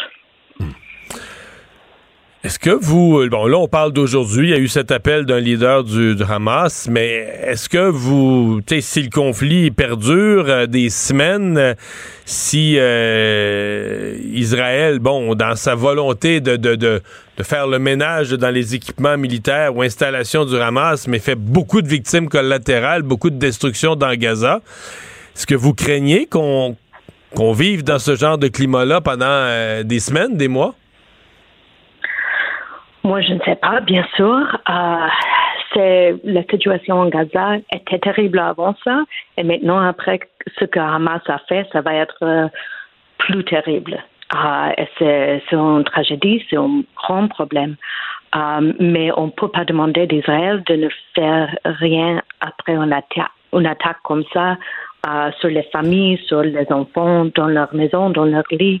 Il faut, il faut avoir une réponse. Il faut assurer que Hamas ne peut pas faire quelque chose comme ça une autre fois. Je trouve qu'il y a une grande différence entre euh, faire euh, attaquer les, les, les, familles, les civiliens et la dommage collatéral, mais c'est tragique, c'est terrible. Mhm. Et il y a beaucoup qui sont qui um, travaillent pour la paix pour beaucoup, beaucoup des années. Mais ce qui a um, ce qui l'appel de Hamas c'est pas quelque chose um, politique. C'est, c'est, ça demande pas quelles sont mes politiques. Est-ce que je suis pour la paix ou contre la paix pour les Palestiniens ou contre les Palestiniennes? C'est juste contre les Juifs. Hmm. Et, et Est-ce que vous, ouais. dans, dans ici à Montréal. Ouais dans les manifestations, puis celle de Montréal est à peine commencée, mais ailleurs dans le monde, on a vu quand même des manifestants euh, tenir ouvertement un langage là, euh, extrêmement euh, violent envers les communautés juives, mais en général, c'est Israël, c'est tout ce qui est juif, tout, tout, tout y passe, hein? Ah oui, je, je suis désolée, je ne comprends pas. Ouais, non, je dis, non, je dis dans les dans les manifestations à l'extérieur, on a entendu des des manifestants euh, où c'est pas on n'est pas seulement pro-palestinien où on, fait pas juste entendre la voix de la, des, des, Palestiniens civils, mais on, propage un discours euh, très très dur envers euh, les Juifs d'Israël ou d'ailleurs dans le monde. Il y, y a une, montée de langage intolérant là, dans, dans le cadre de toutes ces manifestations. Oui, oui, c'est vrai. C'est pour ça que nous, nous avons confiance à la à SPVM et la sécurité toutes des mesures ici. Um, j'espère que Montréal uh, reste comme une ville où on, you know, pour vivre ensemble, pour la paix, pour uh, les bonnes relations entre des gens de foi différents. Et, dans le quartier, mais c'est très dur, euh, c'est effrayant, c'est difficile. Nous sommes très proches aux démonstrations, notre synagogue, et je veux pas que les gens aient peur d'aller aux synagogues pour prier pour la paix, pour rassembler pour le confort. On va espérer que tout ça se déroule bien. Merci beaucoup de nous avoir parlé. Merci. Au revoir. Lisa J. Grushko, rabbin du Temple Emmanuel Beth, qui est Shalom, qui est dans Westmount. Pour savoir ce qu'il y a à comprendre, Mario Dumont. Émotionnel ou rationnel? En accord ou à l'opposé? Par ici, les brasseurs d'opinion et de vision. Les rencontres de l'air. Bonjour Marie. Allô Mario. Alors, c'est le jour de rage, le jour de la, rage. C'est comme ça qu'a interpellé finalement euh, tous les alliés, euh, amis potentiels du Hamas, un des leaders du Hamas euh, qui bon appelait des manifestations et ça, ça fonctionne. Il y a eu des manifestations, mais immenses dans le monde arabe. Il y en a eu aussi dans plusieurs pays, plusieurs villes européennes. Et à Montréal, ça se met en branle à l'heure où on se parle. Tout a l'air à se passer assez calmement. Est-ce que ça t'inquiète? Est-ce que tu, apprécies les les appels au calme de, de nos leaders?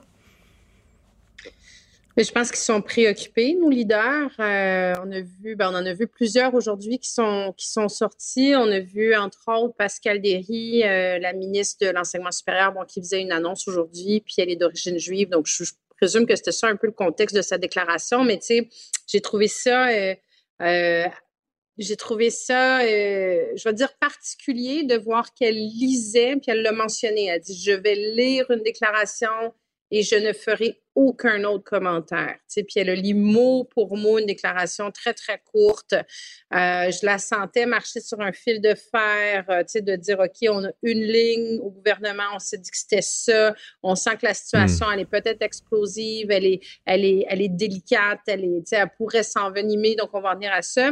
Puis on a, on a reçu tout à l'heure, tu sais, juste avant que je fasse mon intervention, euh, au TVA Midi. Euh, c'était euh, M. Bonardel qui, euh, qui faisait un appel au calme aussi, écoute, puis il y a un gros 7-8 minutes d'entrevue où il a répété en boucle les mêmes trois phrases. C'est le droit de manifester est un droit, mais j'appelle au calme et on va avoir aucune tolérance avec la haine. Puis il répétait ça, répétait ça, répétait ça. Écoute, il avait l'air, il avait l'air préoccupé, mais au-delà de ça, je pense, euh, un peu, un peu sonné par ce qui se passe. Ouais, mais il y a de quoi l'être quand tu penses que, tu il y a une guerre à l'autre bout du monde, là, mais là, aujourd'hui, sais, le Jewish, puis je comprends que c'est l'hôpital général juif, mais c'est un hôpital du système de santé québécois en sol montréalais, puis qui donne des soins. Je veux dire, toi, t'es pas juif, et si t'arrive un accident dans cinq minutes, tu te présentes au Jewish, ils vont t'accueillir, ils vont te soigner. C'est un hôpital ouvert à tous, là, de, du Grand Montréal, qui est pas capable aujourd'hui de donner ses soins parce qu'il s'appelle le Jewish, euh, qui est obligé de restreindre les soins, restreindre les activités.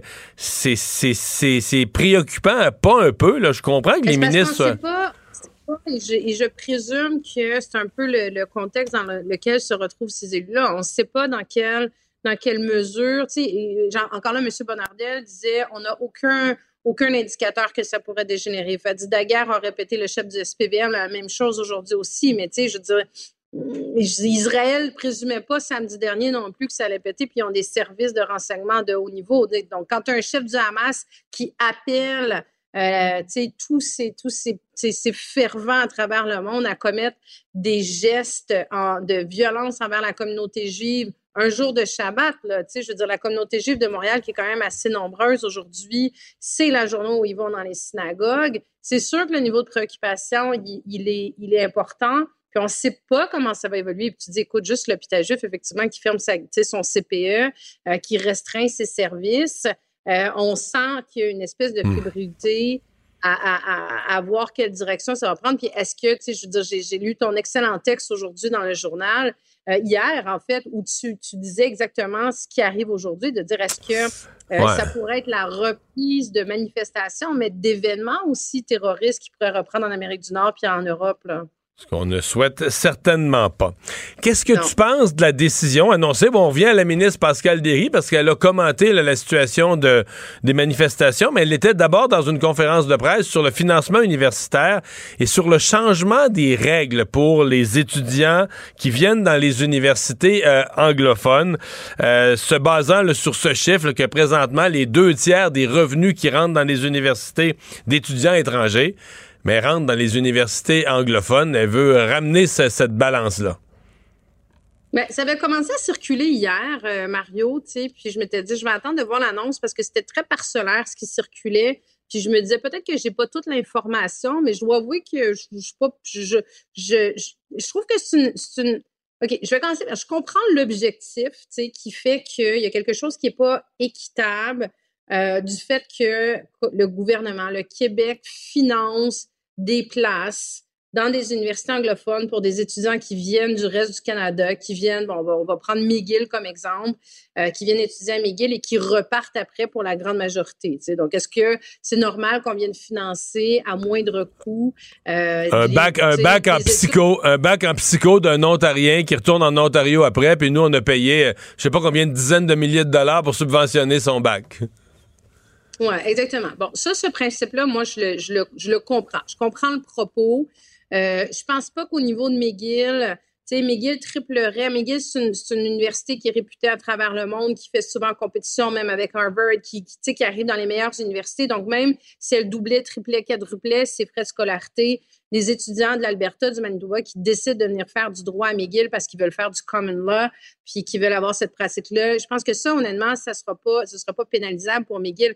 Je comprends pas, par contre, le reste de l'argumentaire parce que la présentation qui a été faite par Mme Derry puis M. Robert, les deux ministres aujourd'hui, tu sais, c'est, on sait pas, on sait pas vraiment finalement combien il y a d'étudiants, combien ça va rapporter. Puis le propos, puis là, je te cite l'argument de Jean-François Roberge, qui est responsable de la, promotion de la protection de la langue française, c'est parce qu'au Québec, l'avenir doit s'écrire et se vivre en français. Moi, j'arrive pas à faire l'équation de ces deux informations-là. On va augmenter les frais de scolarité à l'Université McGill puis Concordia. on va résumer ça de cette façon-là. Pour les étudiants qui viennent du reste du Canada, je vois pas en quoi l'avenir va s'écrire plus en français puis va se vivre plus ben là, ce que la ministre Derry dit, c'est que l'argent, en tout cas, l'argent qui va être récolté par ça va être réinvesti dans les universités francophones. C'est ce qu'elle. Euh, je sais pas comment, pour moi, le mécanisme. La redistribution, pour moi, n'est pas claire, mais c'est. On parle de dizaines de millions, selon elle. Oui, oui, c'est ça, exactement. Elle parle de dizaines de millions, mais elle n'est pas capable d'expliquer de quelle façon on va demander à McGill de verser de l'argent à l'Université Laval, à l'Université de Montréal. Euh, il n'y a comme pas de réponse. Donc, ça faisait vraiment comme un beau, une belle manchette, là, un beau stunt de euh, on va pénaliser les méchantes universités anglophones, mais on n'est pas vraiment tant que ça capable d'expliquer comment ça va vraiment être plus équitable parce que, tu sais, je veux dire, Marion, on va se dire, l'étudiant ou l'étudiante qui vient d'Alberta ou du, Manitoba ou de la Saskatchewan à McGill, elle n'ira pas à l'Université Laval. Je veux dire, ça, ce transfert-là se fait pas. Elle n'ira pas étudier en français, elle va aller dans une autre université anglophone. Donc, j'ai de la difficulté à... Tu sais, je suis pas contre la mesure, mais je peux pas dire que je comprends l'objectif vraiment, ni surtout comment ça va répondre à l'objectif du déclin, de, de, de, de, de freiner le déclin de la langue française. Non. Mais il, y a un côté, ne serait-ce qu'au niveau fiscal, il y a un côté qui se pouvait pas. En plus, peut-être qu'on a l'impression de financer l'anglicisation de, de, Montréal, là, parce que. Mais moi, je vois pas pourquoi, avec mes taxes et mes impôts, je paierais parce que on sait quand tu payes pas les pleins frais de scolarité, mettons une année d'université, ça coûte 20 000, puis t'en payes en frais de scolarité 2, 3, 4. ben, je veux dire, le reste, c'est financé, c'est un pourcentage qui est financé par les fonds publics québécois. Alors, euh, on, comprend que ces dernières années. Oui, mais ça, c'est des vieilles, c'est des, des, des, vieilles ententes. C'était une question d'attirer des talents à une certaine époque. De la même façon qu'on a toujours des ententes avec la France. Euh, alors qu'on a beaucoup plus d'étudiants, tu sais, parce qu'il y a une époque, il y a une époque où on avait énormément d'étudiants québécois qui allaient étudier en France et très peu de la France qui venait au Québec. Donc, c'était, mais on a maintenu ça alors que ce n'est plus du tout le cas, tu vois. Donc, c'est un peu des ententes qui sont archaïques qu'on a fait à une époque, puis là, ben, on les change, mais vraiment pour des raisons politiques. Tu sais, celle-là, celle de la France puis la Belgique, on y touchera pas, là, parce que c'est trop sensible. C'est donc en fin de semaine que le Parti libéral du Québec va être réuni en conseil euh, général. Euh, ils ont maintenant un document qui leur a été soumis avant hier, euh, qui part à la fois des constats, des insatisfactions des membres, mais qui les projette vers, disons, vers l'avenir, vers des nouvelles, nouveaux socles de valeurs libérales. tu vas surveiller quoi, toi, de cette fin de semaine-là?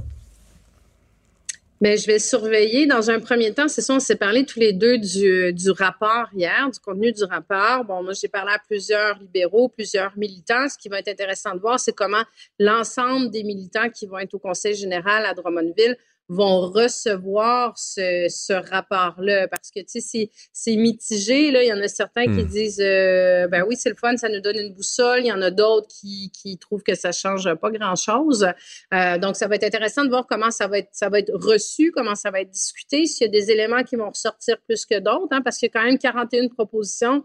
Donc on pourrait penser qu'il y en a qui vont euh, peut-être plaire plus que d'autres ou pas. Donc, ça va être intéressant de, que le comité, dans le fond, mette au jeu euh, mettre la balle au bon. Mais est-ce que tu sais, est-ce qu'il y aura un vote global sur l'acceptation du rapport ou un vote sur chacune des 41 propositions? Est-ce qu'on sait comment, du point de vue, je sais que c'est procédural, mais est-ce qu'on le sait, ça? Non, c'est vraiment, c'est pas, euh, c'est ça qui est très particulier puis qui crée un peu de confusion. Tu sais, dans un conseil général, normalement, tu as la commission politique qui est comme l'instance qui prépare des résolutions politiques. Sur lesquelles on vote. qui va soumettre Ouais, là, ça soumet une résolution politique en disant, par exemple, le vote préférentiel. Tu vois, le faire un. Il y a ça dans le rapport. Puis là, ça va être soumis, il va y avoir un débat, il va y avoir une discussion. À la fin, il y a un vote. Et là, c'est là que ça devient une résolution officielle du Parti libéral du Québec. Là, c'est pas du tout ça. C'est pas un travail de, c'est pas un programme électoral. C'est pas, ce ne sont pas des résolutions. C'est vraiment un. C'est déposé un- comme ça. Un long 5 à 7, là. Je comprends, c'est déposé. Euh, je veux t'entendre sur. Là, je crois comprendre que le député Frédéric Beauchemin va être présent. Euh, en tout cas, veut être présent. Là, il, va être, il va être présent, je te le confirme, il va être présent. Non seulement il va être présent, il, il est, euh, tu vois, il a un rassemblement ce soir, un dîner avec Je une comprends, mais, de mais, mais tu, tu vois venir ma question, là, à quel titre? Parce que dans un congrès des membres, tout membre du parti peut y aller. Mais là, c'est un conseil général. Donc, c'est les présidents de comté, l'exécutif du parti. euh, il y a une série de, de postes, là, de, de gens qui sont... Donc, les députés, évidemment, font partie de cette liste d'invités automatiques au conseil général. Mais là, M. Beauchemin, il, il, est plus, il est député indépendant. Il était temporairement, en tout cas, minimalement, tassé du caucus c'est de me souvenir, j'ai pas vraiment de précédent. À mon avis, dans le passé, quand des députés étaient tassés comme ça, et on les invitait plus au Conseil général, c'est comme si là, on l'a tassé, mais que. on- comme si les dirigeants du parti se croient pas eux-mêmes. C'est une, une espèce d'ambiguïté Non, bizarre. j'ai fait, euh, j'ai fait la, la vérification. Mario, il va, donc, il va être présent, il va être là à titre de délégué parce que même quand tu y vas à titre de, de délégué, euh, puis là, j'ai, pas le, le, le, le chiffre exact, là, mais normalement, par circonscription, c'est, dépendamment un c'est deux. Donc, il va y aller à titre de délégué de son comté et non pas à titre de député. C'est ça, mais comme député, comme député, tu es toujours délégué, tu sais, tu es d'office, euh, Ouais. d'office. Mais là, lui, il l'est plus. fait, je vais dire comme ça. Mais là, il est, ouais, mais il est membre du Parti libéral du Québec. Le Parti libéral du Québec n'a pas, pas, Non. n'a pas résilié. Donc, il va y aller comme dép- il va y aller, il va aller comme délégué de sa circonscription et non plus comme député. là. Mais c'est quand même une, même situation euh, unique un peu là. Ben, je, je, je, je comprends que euh, la whip, entre autres, euh, du caucus, n'était pas très favorable à sa présence, trouvait que ça créait un malaise, euh, que ça va détourner l'attention médiatique pendant la fin de semaine.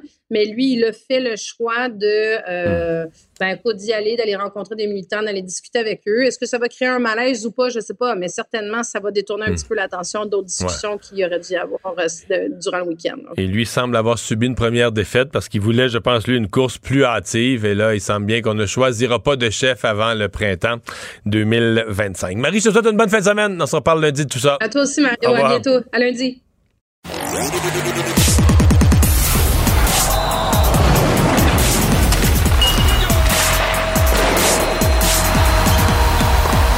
Jean-François Barry, un chroniqueur pas comme les autres. Salut Jean-François. Salut Mario. Les billets se vendent trois fois le prix régulier pour le match de demain. J'ai l'impression que c'est plus à cause de- du visiteur ou d'un visiteur que de quoi que ce soit dans l'équipe du Canadien. Ben, c'est clair. Honnêtement, même moi, j'ai regardé pour dire, tu sais, j'étais là. Le but, c'est de dire, j'étais là la première fois que Bédard est venu à Montréal. Euh, mais les billets même- sont 200. Les, les moins chers sont Écoute. à 250, 260, alors que pour les autres matchs, c'est 70-80. là. Je suis sur le site en direct euh, Oui. de billets.ca. Le site, dans le fond, les, les gens qui ont des billets de saison peuvent les revendre là-dessus. Donc, euh, 169 les, les moins chers présentement, mais t'es euh, rangé 409. Mais ça a baissé un peu, parce qu'hier, il n'y en avait pas en bas de 200 Ben, quelque chose. C'est ça, je m'allais dire. Plus on s'approche, plus ça descend, évidemment, parce que les gens veulent les vendre. Mais l'autre affaire, c'est que je pense que le fait qu'il ait marqué son premier but, son premier point, tout ça, ça a fait. Tu sais, Ah, mettons qu'il n'y avait pas de point encore, tu te dis, hey, je vais peut-être assister à son premier but en carrière. Tu sais, fait que là, tu y vas. Mais là, évidemment, ça, c'était le billet dans le pit. Là. Si tu descends dans, dans la section avec la bouffe, c'est 547 le billet. Si tu descends dans les rouges, on parle de 724. Puis sur le bord de la bande, il y en a à 1000 présentement. C'est pas, une finale de la Coupe Stanley quand même. C'est une équipe de fond de cul de peloton qui accueille une équipe de cul de peloton. Ben, je m'en dire, c'est deux équipes de, de cul de peloton. Euh, oui, exactement. Mais on va peut-être avoir un bon show quand même. Ouais, pour ouais, vrai, moi, je me souviens, j'étais là quand Sidney Crosby est venu pour la première fois. Ah, ouais? Je m'étais acheté des billets, je voulais le voir. Euh, ouais, c'est un ami. Moi, j'étais un peu gratteux, mais c'est un ami qui m'avait convaincu de le faire. Euh, puis j'y ai pensé pour Con- Connor Bedard aussi. Mais euh, au prix qui étaient les billets, là, il y a quelques semaines, je me suis pas laissé tenter. Qu'est-ce qu'on sait sur le Canadien? Ouais, c'est ça. Montembeau devant le filet, Mario. Donc, euh, ça, c'est pas une surprise. On en avait parlé cette semaine qu'on donnerait probablement le premier match à Montréal à Montembeau. Surtout avec la performance d'Allen à Toronto. Il n'y avait pas de quoi le remettre pour une deuxième fois dans le filet. On est d'accord là-dessus? Ouais. Ouais, absolument. Ouais, ouais, tout à fait. Aucun changement à la formation, donc euh, ça reste exactement pareil, les trios. Ça aussi, c'est de bonne guerre. là. Je pense que l'entraîneur, sans dire qu'il aurait perdu son vestiaire, ça, ça aurait mal paru au niveau des vétérans de tout de suite commencer à faire euh, plein de changements sur les trios qui ont mal fonctionné. Là, un gars comme Anderson veut au moins avoir deux matchs, euh, quelques chances. Le trio de Gallagher a mal fait, mais tu peux pas tout de suite les reléguer euh, sur la quatrième ligne ou dans les estrades. Il faut attendre un peu. Fait qu'il n'y a pas de trio, euh, pas de changement de ce côté-là. Mais le sujet qui retient l'attention depuis euh, quelques minutes, c'est de ça que je veux qu'on jase avec le temps qui nous reste, c'est euh, Ryan Reeves qui a commenté son combat avec Albert Jacky. Là, il est pas euh, content, il dit qu'il s'est fait sauter dessus, qu'il était comme pas prêt. C'est en plein ça. Fait que lui, il frappe que- dans le dos d'un gars, puis quelqu'un se bat avec lui de pleine face, mais là, lui, était, hey, j'ai trouvé que c'était Guidoun, son affaire. Ben, entre toi puis moi, ça sent le gars qui a revu la scène puis qui a fait Ouais, ouais, dans le fond, je l'ai perdu mon combat. là. J'ai tombé sur le dos dans le filet. Ah, j'ai pas eu l'air brillant, là, parce, que, parce que moi, ça m'étonnait quand il est allé vers le banc des pénalités. Il a comme fait signe à la foule, comme quand il gagne son combat. Tu sais, je, je trouvais qu'il se la jouait un peu fort. Euh, fait que là, aujourd'hui, il s'est défendu. faut croire. C'est sûr qu'il y a, il depuis des années, là, il a son orgueil de gars le plus, euh, le plus tough de la ligue. Fait qu'il a sûrement pas aimé ça, voir cette séquence-là. Fait que ce qu'il a résumé en disant s'il veut se battre, qu'il me demande pour me battre. Moi, me faire sauter dans le dos, j'aime pas ça. C'est vrai que, euh, tu sais, Albert Jacquet est allé le chercher, il était un peu de dos, il l'a retourné, mais moi, j'ai même trouvé que Jacquet avait attendu. Ouais, il l'a laissé se replacer. Il l'a laissé se replacer. Ouais. Parce non, c'est- avait c'est- ça voulu- tient pas la route. Puis lui, il venait de fesser un gars là, direct dans le dos qui regardait pas, qui était à 6 pouces de la bande. Fait que euh, non, j'ai pas été impressionné par Ryan Reeves. J'ai trouvé que c'est ça. T'as perdu ton combat, puis c'est mieux de dire ça, puis de dire il y aura peut-être une prochaine fois, peut-être pas. Ouais. Là, il veut son match revanche. Ça, c'est la mauvaise nouvelle. Parce que moi, tu sais, comme un, un combat, un combat comme Chekai, là, comme, tu sais, il- lui est allé frapper Goulet, qui est un, un jeune, un futur euh, super défenseur. Chekai, tout de suite, va défendre son coéquipier, c'est parfait. Des bagarres planifiées, moi, Tu ça, détestes ça. Je déteste ça. Puis là, les deux vont se craquer mutuellement. là. Reeves l'a dit, là, on joue trois fois un contre l'autre euh, dans les prochaines semaines. Là. Fait que c'est, c'est clair que là, là, ça va être un combat. Non, mais c'est beaucoup plus tard. Non, je pense qu'il prémédité. rejoue pas avant le mois de. Non, non, non, je pense qu'il rejoue pas avant le mois de mars. Me trompes-tu? C'est vrai? Ah, ben, j'ai lu aujourd'hui qu'il disait on joue trois fois un contre Oui, l'autre mais c'est tout tard. Ah, C'est- bon, ben, ben, peut-être que je me trompe, peut-être c'est moi qui se trompe, là, mais je, je voyais que les games contre Toronto arrivaient là, au mois de mars, arrivaient quand même tard. Hey, il, nous- il nous reste une minute pour parler d'autres sports, dont le tennis. Oui, ben Léla Fernandez, euh, bon, euh, c'est un petit tournoi, puis c'est loin, c'est à Hong Kong, fait qu'on n'en parle pas beaucoup. Reste qu'elle est rendue en demi-finale. Fait que ça, c'est une super bonne nouvelle parce que on- elle a quand même une saison un peu plus difficile. Donc, demi-finale, elle va jouer contre Anna Blinkova, euh, qui est 37e mondiale. Donc, c'est quand même quelque chose qui est jouable. Fait que pour elle, une demi-finale ou une finale. Ouais, bonne nouvelle. euh, parce que cette année, ses succès ont surtout été en double. En simple, ça a été un peu plus compliqué. Puis les Alouettes, comme ouais. sur des victoires. Puis les, Alouettes, qui avaient connu une mauvaise passe, ça, ça revient un peu? Exact. Son euh, 9 et 7 vont jouer contre Edmonton demain avec une victoire pourrait pratiquement s'assurer d'une place en deuxième position, donc d'un match à domicile. Surtout que les Tie Cats, eux autres, vont jouer contre les Lions. Euh, les Lions, là, c'est une des puissances de la Ligue cette année, fait que euh, ça pourrait ça. sentir bon. On va surveiller ça. Hey, bye, à lundi. À lundi. Mario Dumont a la solution à tout. Une autre vision de l'actualité. Cube Radio. Cube Radio. Cube Radio. En direct à LCN. Dans une situation hors du commun ou d'un événement d'actualité, captez-le sur le vif avec votre téléphone. Envoyez-nous sans tarder vos vidéos et vos photos. Elles pourraient être diffusées à TVA, dans le Journal de Montréal et dans le Journal de Québec. Envoyez dès maintenant vos images à scoop à commercial TVA.ca. Allons retrouver Emmanuel Latraverse, Mario Dumont et Luc Lavoie qui sont avec nous. Alors, avant d'aller plus loin, allons d'abord retrouver le collègue Yves Poirier au centre-ville de Montréal. Yves, la manifestation pro-Palestine est sur le point de commencer. Absolument. Et là, je vous dirais, Julie, que la foule a grossi très rapidement. Je calcule facilement au moins plus de 1000 personnes réunies euh, ici sur le boulevard de Maisonneuve. On est dans la portion ouest du boulevard, tout près de la rue Guy, à deux pas de l'Université Concordia. Et là, on y va d'un slogan après l'autre. Peut-être le slogan euh, le plus frappant à déclarer jusqu'à présent, c'est celui-ci. On dit qu'Israël assassine les enfants de la Palestine et on enchaîne ensuite en disant que nous voulons justice et solidarité avec la Palestine, libérer la Palestine et j'en passe. Bref, le mot résistance revient souvent, Julie. Je vais faire entendre immédiatement des réactions qu'on a obtenues au cours des euh, dernières minutes. Les Palestiniens vivent dans un ghetto maintenant, comme les Juifs qui vivaient dans un ghetto sous le tsar russe. Là, vous parlez de la bande de Gaza. Là. La bande de Gaza aussi dans chacune des villes dans le Transjordanie où j'étais. Alors, ça va se régler comment ce conflit? Un cessez de feu négocié avec Hamas. C'est des gens qui revendiquent leur terre, ni plus ni moins. Alors, Hamas, pour vous, ce n'est pas un groupe terroriste? Pour moi, ce n'est pas un groupe terroriste, c'est des combattants qui revendiquent leur terre. Et je suis d'accord avec vous. Julie, que cette foule assez imposante va se mettre à marcher dans les prochaines minutes. Il y a quelques policiers, plusieurs en fait, tout autour. Ils sont aux aguets, gardent quand même une certaine distance. Somme toute, malgré des slogans, je dirais, assez forts et puissants contre Israël, ça demeure pacifique. On reste ici, c'est en développement au centre-ville de Montréal, Julie. Merci beaucoup, Yves. Alors, retrouvons euh, Emmanuel, Mario et Luc. Manifestation pro-Palestine. Mario, ce n'est pas la première à Montréal, on l'a vu dimanche dernier. Mais puisqu'elle survient en ce jour de rage décrété par le Hamas, euh, comment tu l'interprètes?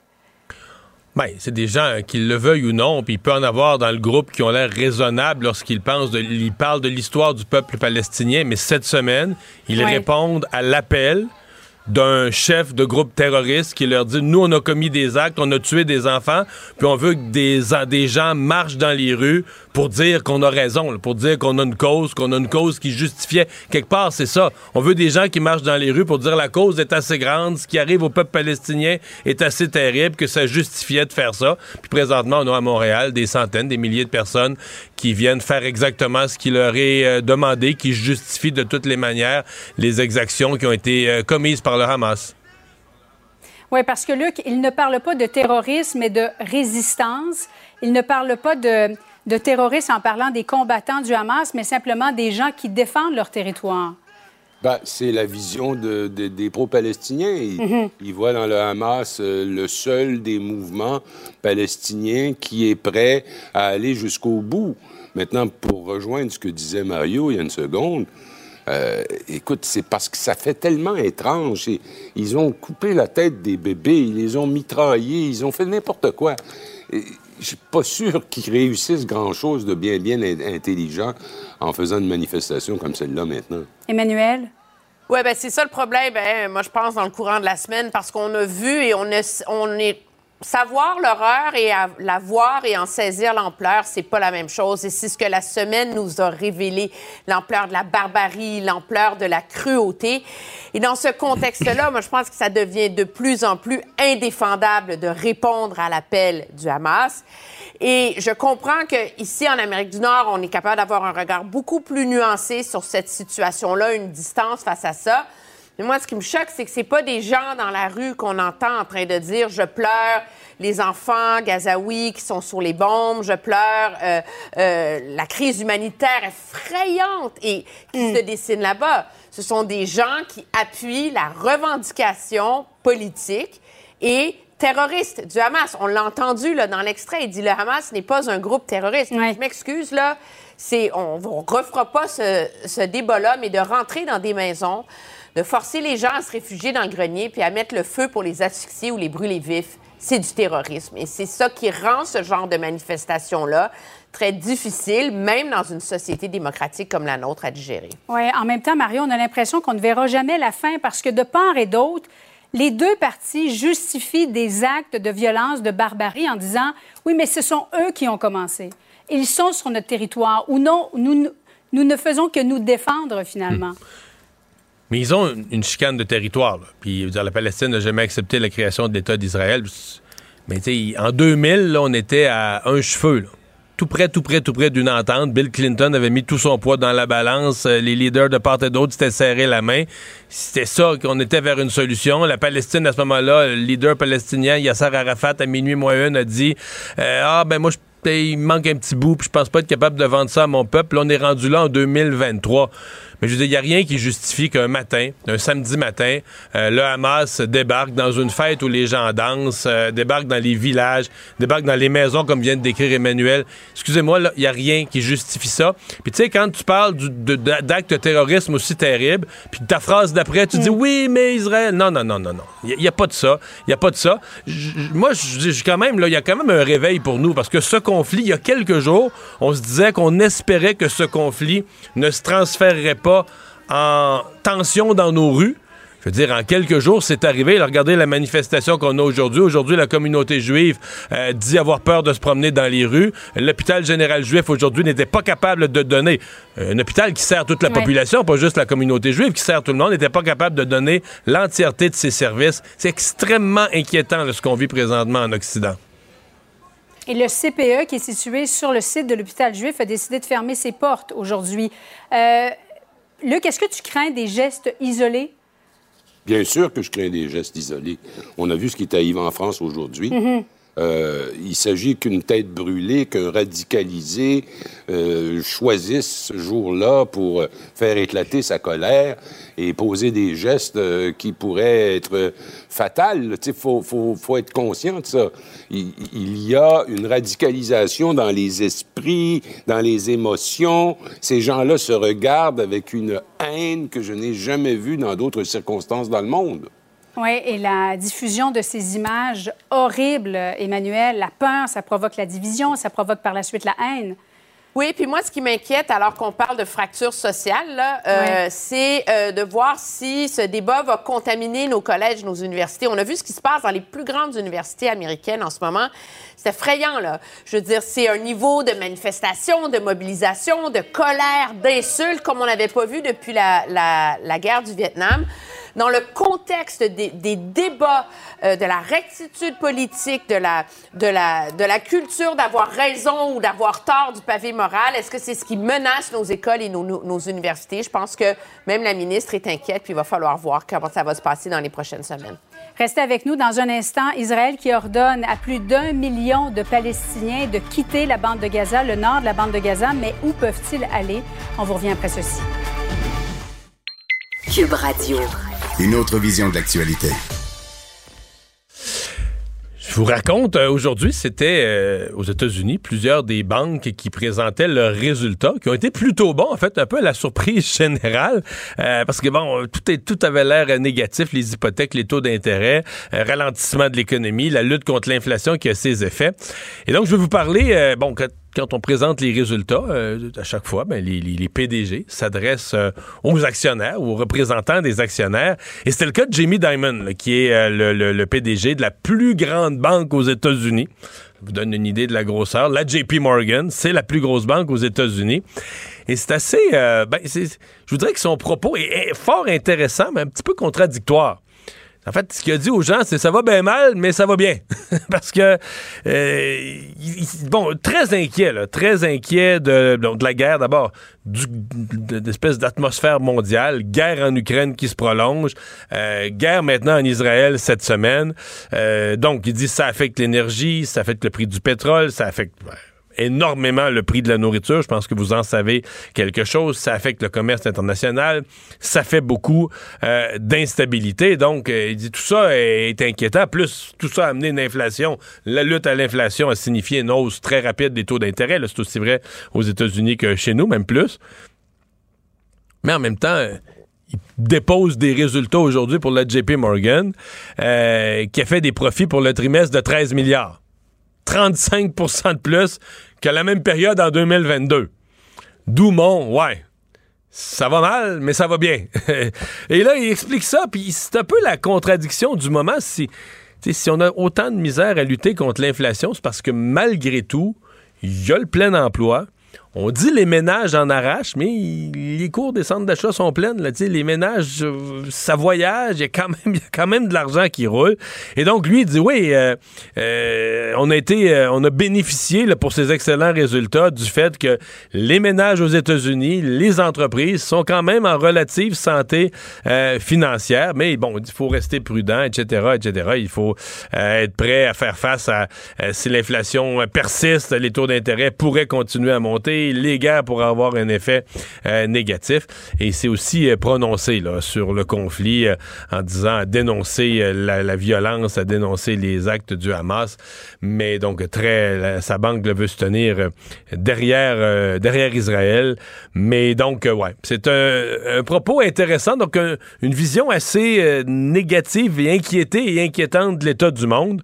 Mais en même temps, d'une banque qui dit, ben là, pour l'instant, le monde a de l'argent, on a fait de l'argent, on a fait 35 de plus que pour le même trimestre durant l'année précédente. Cube Radio. On commente l'actualité, on explique la nouvelle, on décortique l'information. Cube Radio. Cube Radio. En direct à LCN. L'armée israélienne qui ordonne à un million de Palestiniens, y revient dans un instant. Je vous rappelle que vous voyez toujours ces images qui nous proviennent en direct du centre-ville de Montréal où une manifestation pro-Palestine est euh, sur le point de, de, débuter. Quand même plusieurs centaines de personnes qui sont présentes. Yves Poirier nous parlait de 1000 peut-être au total, peut-être un peu, euh, un peu plus davantage. C'est ce qu'on va voir avec le collègue Yves Poirier un petit peu plus tard. Euh, retrouvons Emmanuel, Mario et Luc. Euh, j'allais dire, cet ordre d'évacuation où on demande, Israël demande à un million de civils au nord de la, bande de Gaza d'évacuer. Mario, partir, mais pour aller où? C'est la bonne question. Mais euh, bon, Israël, on comprend le pourquoi. Israël veut établir le fait qu'on les aura avertis. On leur a dit de s'enlever de là parce que là, on va rentrer, on va rentrer en force. Israël est dans une mission pour aller nettoyer tout ce qui est capacité militaire du Hamas. Là. Entrepôt d'armes, installation pour lancer des, des roquettes, tout ça, on va vouloir faire le grand ménage là-dedans euh, pour se protéger, Mhm. pour assurer qu'il n'y aura plus d'attaques euh, comme celle qu'on a vue en fin de semaine. Mais ceci dit, c'est la quantité de victimes civiles, de dommages collatéraux qu'on va faire. Bon, on voit déjà, c'est, épouvantable ce qu'on est en train de faire à Gaza. Moi, je m'attends quand même, cette semaine, le monde entier, les États-Unis, ça a été un appui très ferme à Israël parce que ce qu'a vécu Israël samedi passé est tellement épouvantable qu'on a, on a, on a annoncé publiquement là, le droit d'Israël de se défendre. Je m'attends quand même à ce que dans la semaine qui vient, là, on commence à entendre des avertissements à Israël à ne pas exagérer, euh, à un certain respect de la, de la- de la vie humaine, des règles du droit international quand vient le temps de, de faire la guerre. Parce qu'on voudra, on se désolidarisera pas d'Israël, mais on va quand même vouloir encadrer euh, la façon dont les choses se déroulent, notamment pour pas créer une nouvelle génération de terroristes. là. Oui, parce que Emmanuel, il y a un siège qui est imposé par Israël à la bande de Gaza, ce qui fait qu'on se retrouve à demander à un million de personnes sans eau, sans nourriture. Euh, Israël a coupé tous les approvisionnements en énergie, carburant, etc., à quitter leur, leur chez eux finalement. Et les blessés aussi, euh, est-ce qu'ils vont pouvoir être vraiment évacués? Non, je veux dire, humanitairement, c'est c'est ab- c'est absolument horrible. Il faut Mm. le dire. Et le problème, c'est que euh, pour l'instant, Israël ne voulait pas, euh, ne veut pas mettre en place un corridor humanitaire parce qu'Israël ne veut pas que ces Palestiniens re-rentrent en Israël. Et l'autre endroit où les envoyer, c'est du côté euh, de l'Égypte. Et de toute évidence, l'Égypte n'a pas envie d'eux non plus. Et je pense que c'est, ça ajoute euh, au drame de ces gens-là, c'est que personne n'en veut. Euh, Pourquoi, personne ne les protège? Euh, ben, parce qu'il y a déjà énormément de réfugiés palestiniens dans la région. Il faut comprendre qu'en 1948, les Palestiniens ont déjà dû euh, se soumettre à un important exode avec la création d'Israël. Et là, c'est comme si l'histoire se répétait et que là, ils sont forcés dans un exode intérieur. Moi, je partage l'opinion euh, de Mario que la pression va être très, très, très forte sur Israël pour trouver une solution. Mais en même temps, Israël est coincé de manière sécuritaire parce que comment enrayer le Hamas si le Hamas se sert de sa propre population comme bouclier humain? Puis Sinon, le Hamas est caché dans les tunnels en dessous des maisons où habitent les boucliers humains. Alors, c'est vraiment insoluble comme situation. Luc, l'issue, ce serait quoi? De libération des otages? Est-ce que l'État hébreu peut vraiment négocier avec le Hamas? Ben, à l'heure actuelle, on dit qu'il y a négociation. Ça ne veut pas dire qu'ils se parlent directement. Mm. Il doit y avoir un intermédiaire, probablement l'Égypte ou le Qatar ou les deux. Euh, et, et toute cette négociation pour la libération des otages vient en quelque sorte, euh, comment dire, quasiment décider de la suite des choses. Je pense pas qu'ils vont, excusez l'expression, foncer dans le tas maintenant. Ils vont essayer de négocier en, infiltrant des gens aussi. Ils vont utiliser toutes les bonnes vieilles méthodes des forces spéciales pour essayer de trouver où ils sont et comment on peut les sortir de là. Euh, la ministre des Affaires étrangères, Mélanie Joly, qui s'est rendue plus tôt aujourd'hui à Tel Aviv, Mario, Euh, que peut faire le Canada, dans le fond? C'est une tournée éclair, là. Elle va aussi se rendre en Hmm. Jordanie, Athènes. Sincèrement, là, en tout respect, je pense que Mme Joly voulait être là, redit les messages du Canada, va les redire à la Jordanie, à toutes les parties, à Israël. Mais je pense surtout que c'était une visite de politique intérieure là, pour consolider le fait que d'ailleurs, ça a été assez rapide, hein, ces, ces premiers vols là, pour euh, sortir les gens qui étaient coincés là-bas. Euh, Elle va faire un crochet par, euh, par la Grèce, là, qui est le lieu de transit. Bon, j'ai j'ai surtout vu ça comme une, une visite réussie, bien faite, mais de politique intérieure qui s'adresse à l'opinion publique euh, canadienne. Et en terminant, mise en garde contre la désinformation, euh, on voulait absolument vous montrer en terminant, c'est notre collègue Francis Pilon du Journal de Montréal. Il était, il s'était rendu dans cette région en 2021 et il y a une de ses vidéos qui avait été publiée à l'époque qui a été retweetée aujourd'hui en disant ça se passe maintenant. Emmanuel, il faut être plus prudent que jamais. Oui, parce que c'est c'est le lot euh, de la guerre. C'est Mm. que tout le monde manipule l'information, le fait n'importe comment. Euh, on l'a vu plus tôt dans la semaine. Et je pense que euh, c'est un devoir aussi pour les médias de redoubler de prudence et de rigueur euh, parce que euh, c'est la, c'est la crédibilité, c'est la vie, c'est la guerre qui en dépend. Emmanuel Latraverse, Luc Lavoie et Mario Dumont, merci à vous trois. revoir. Bonne soirée. Une autre vision de l'actualité. Cube Radio. Ah voilà, c'est ce qui conclut cette semaine. Merci d'avoir été euh, des nôtres, d'avoir été fidèles avec nous.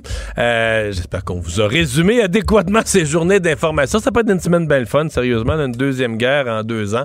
Euh, on s'en passerait, mais quoi qu'il en soit, il faut euh, savoir ce qui se passe. Il faut, on essaie le mieux possible de vous le raconter, de vous le résumer. Euh, je vous retrouve lundi 15h30. Bye bye. Cube Radio.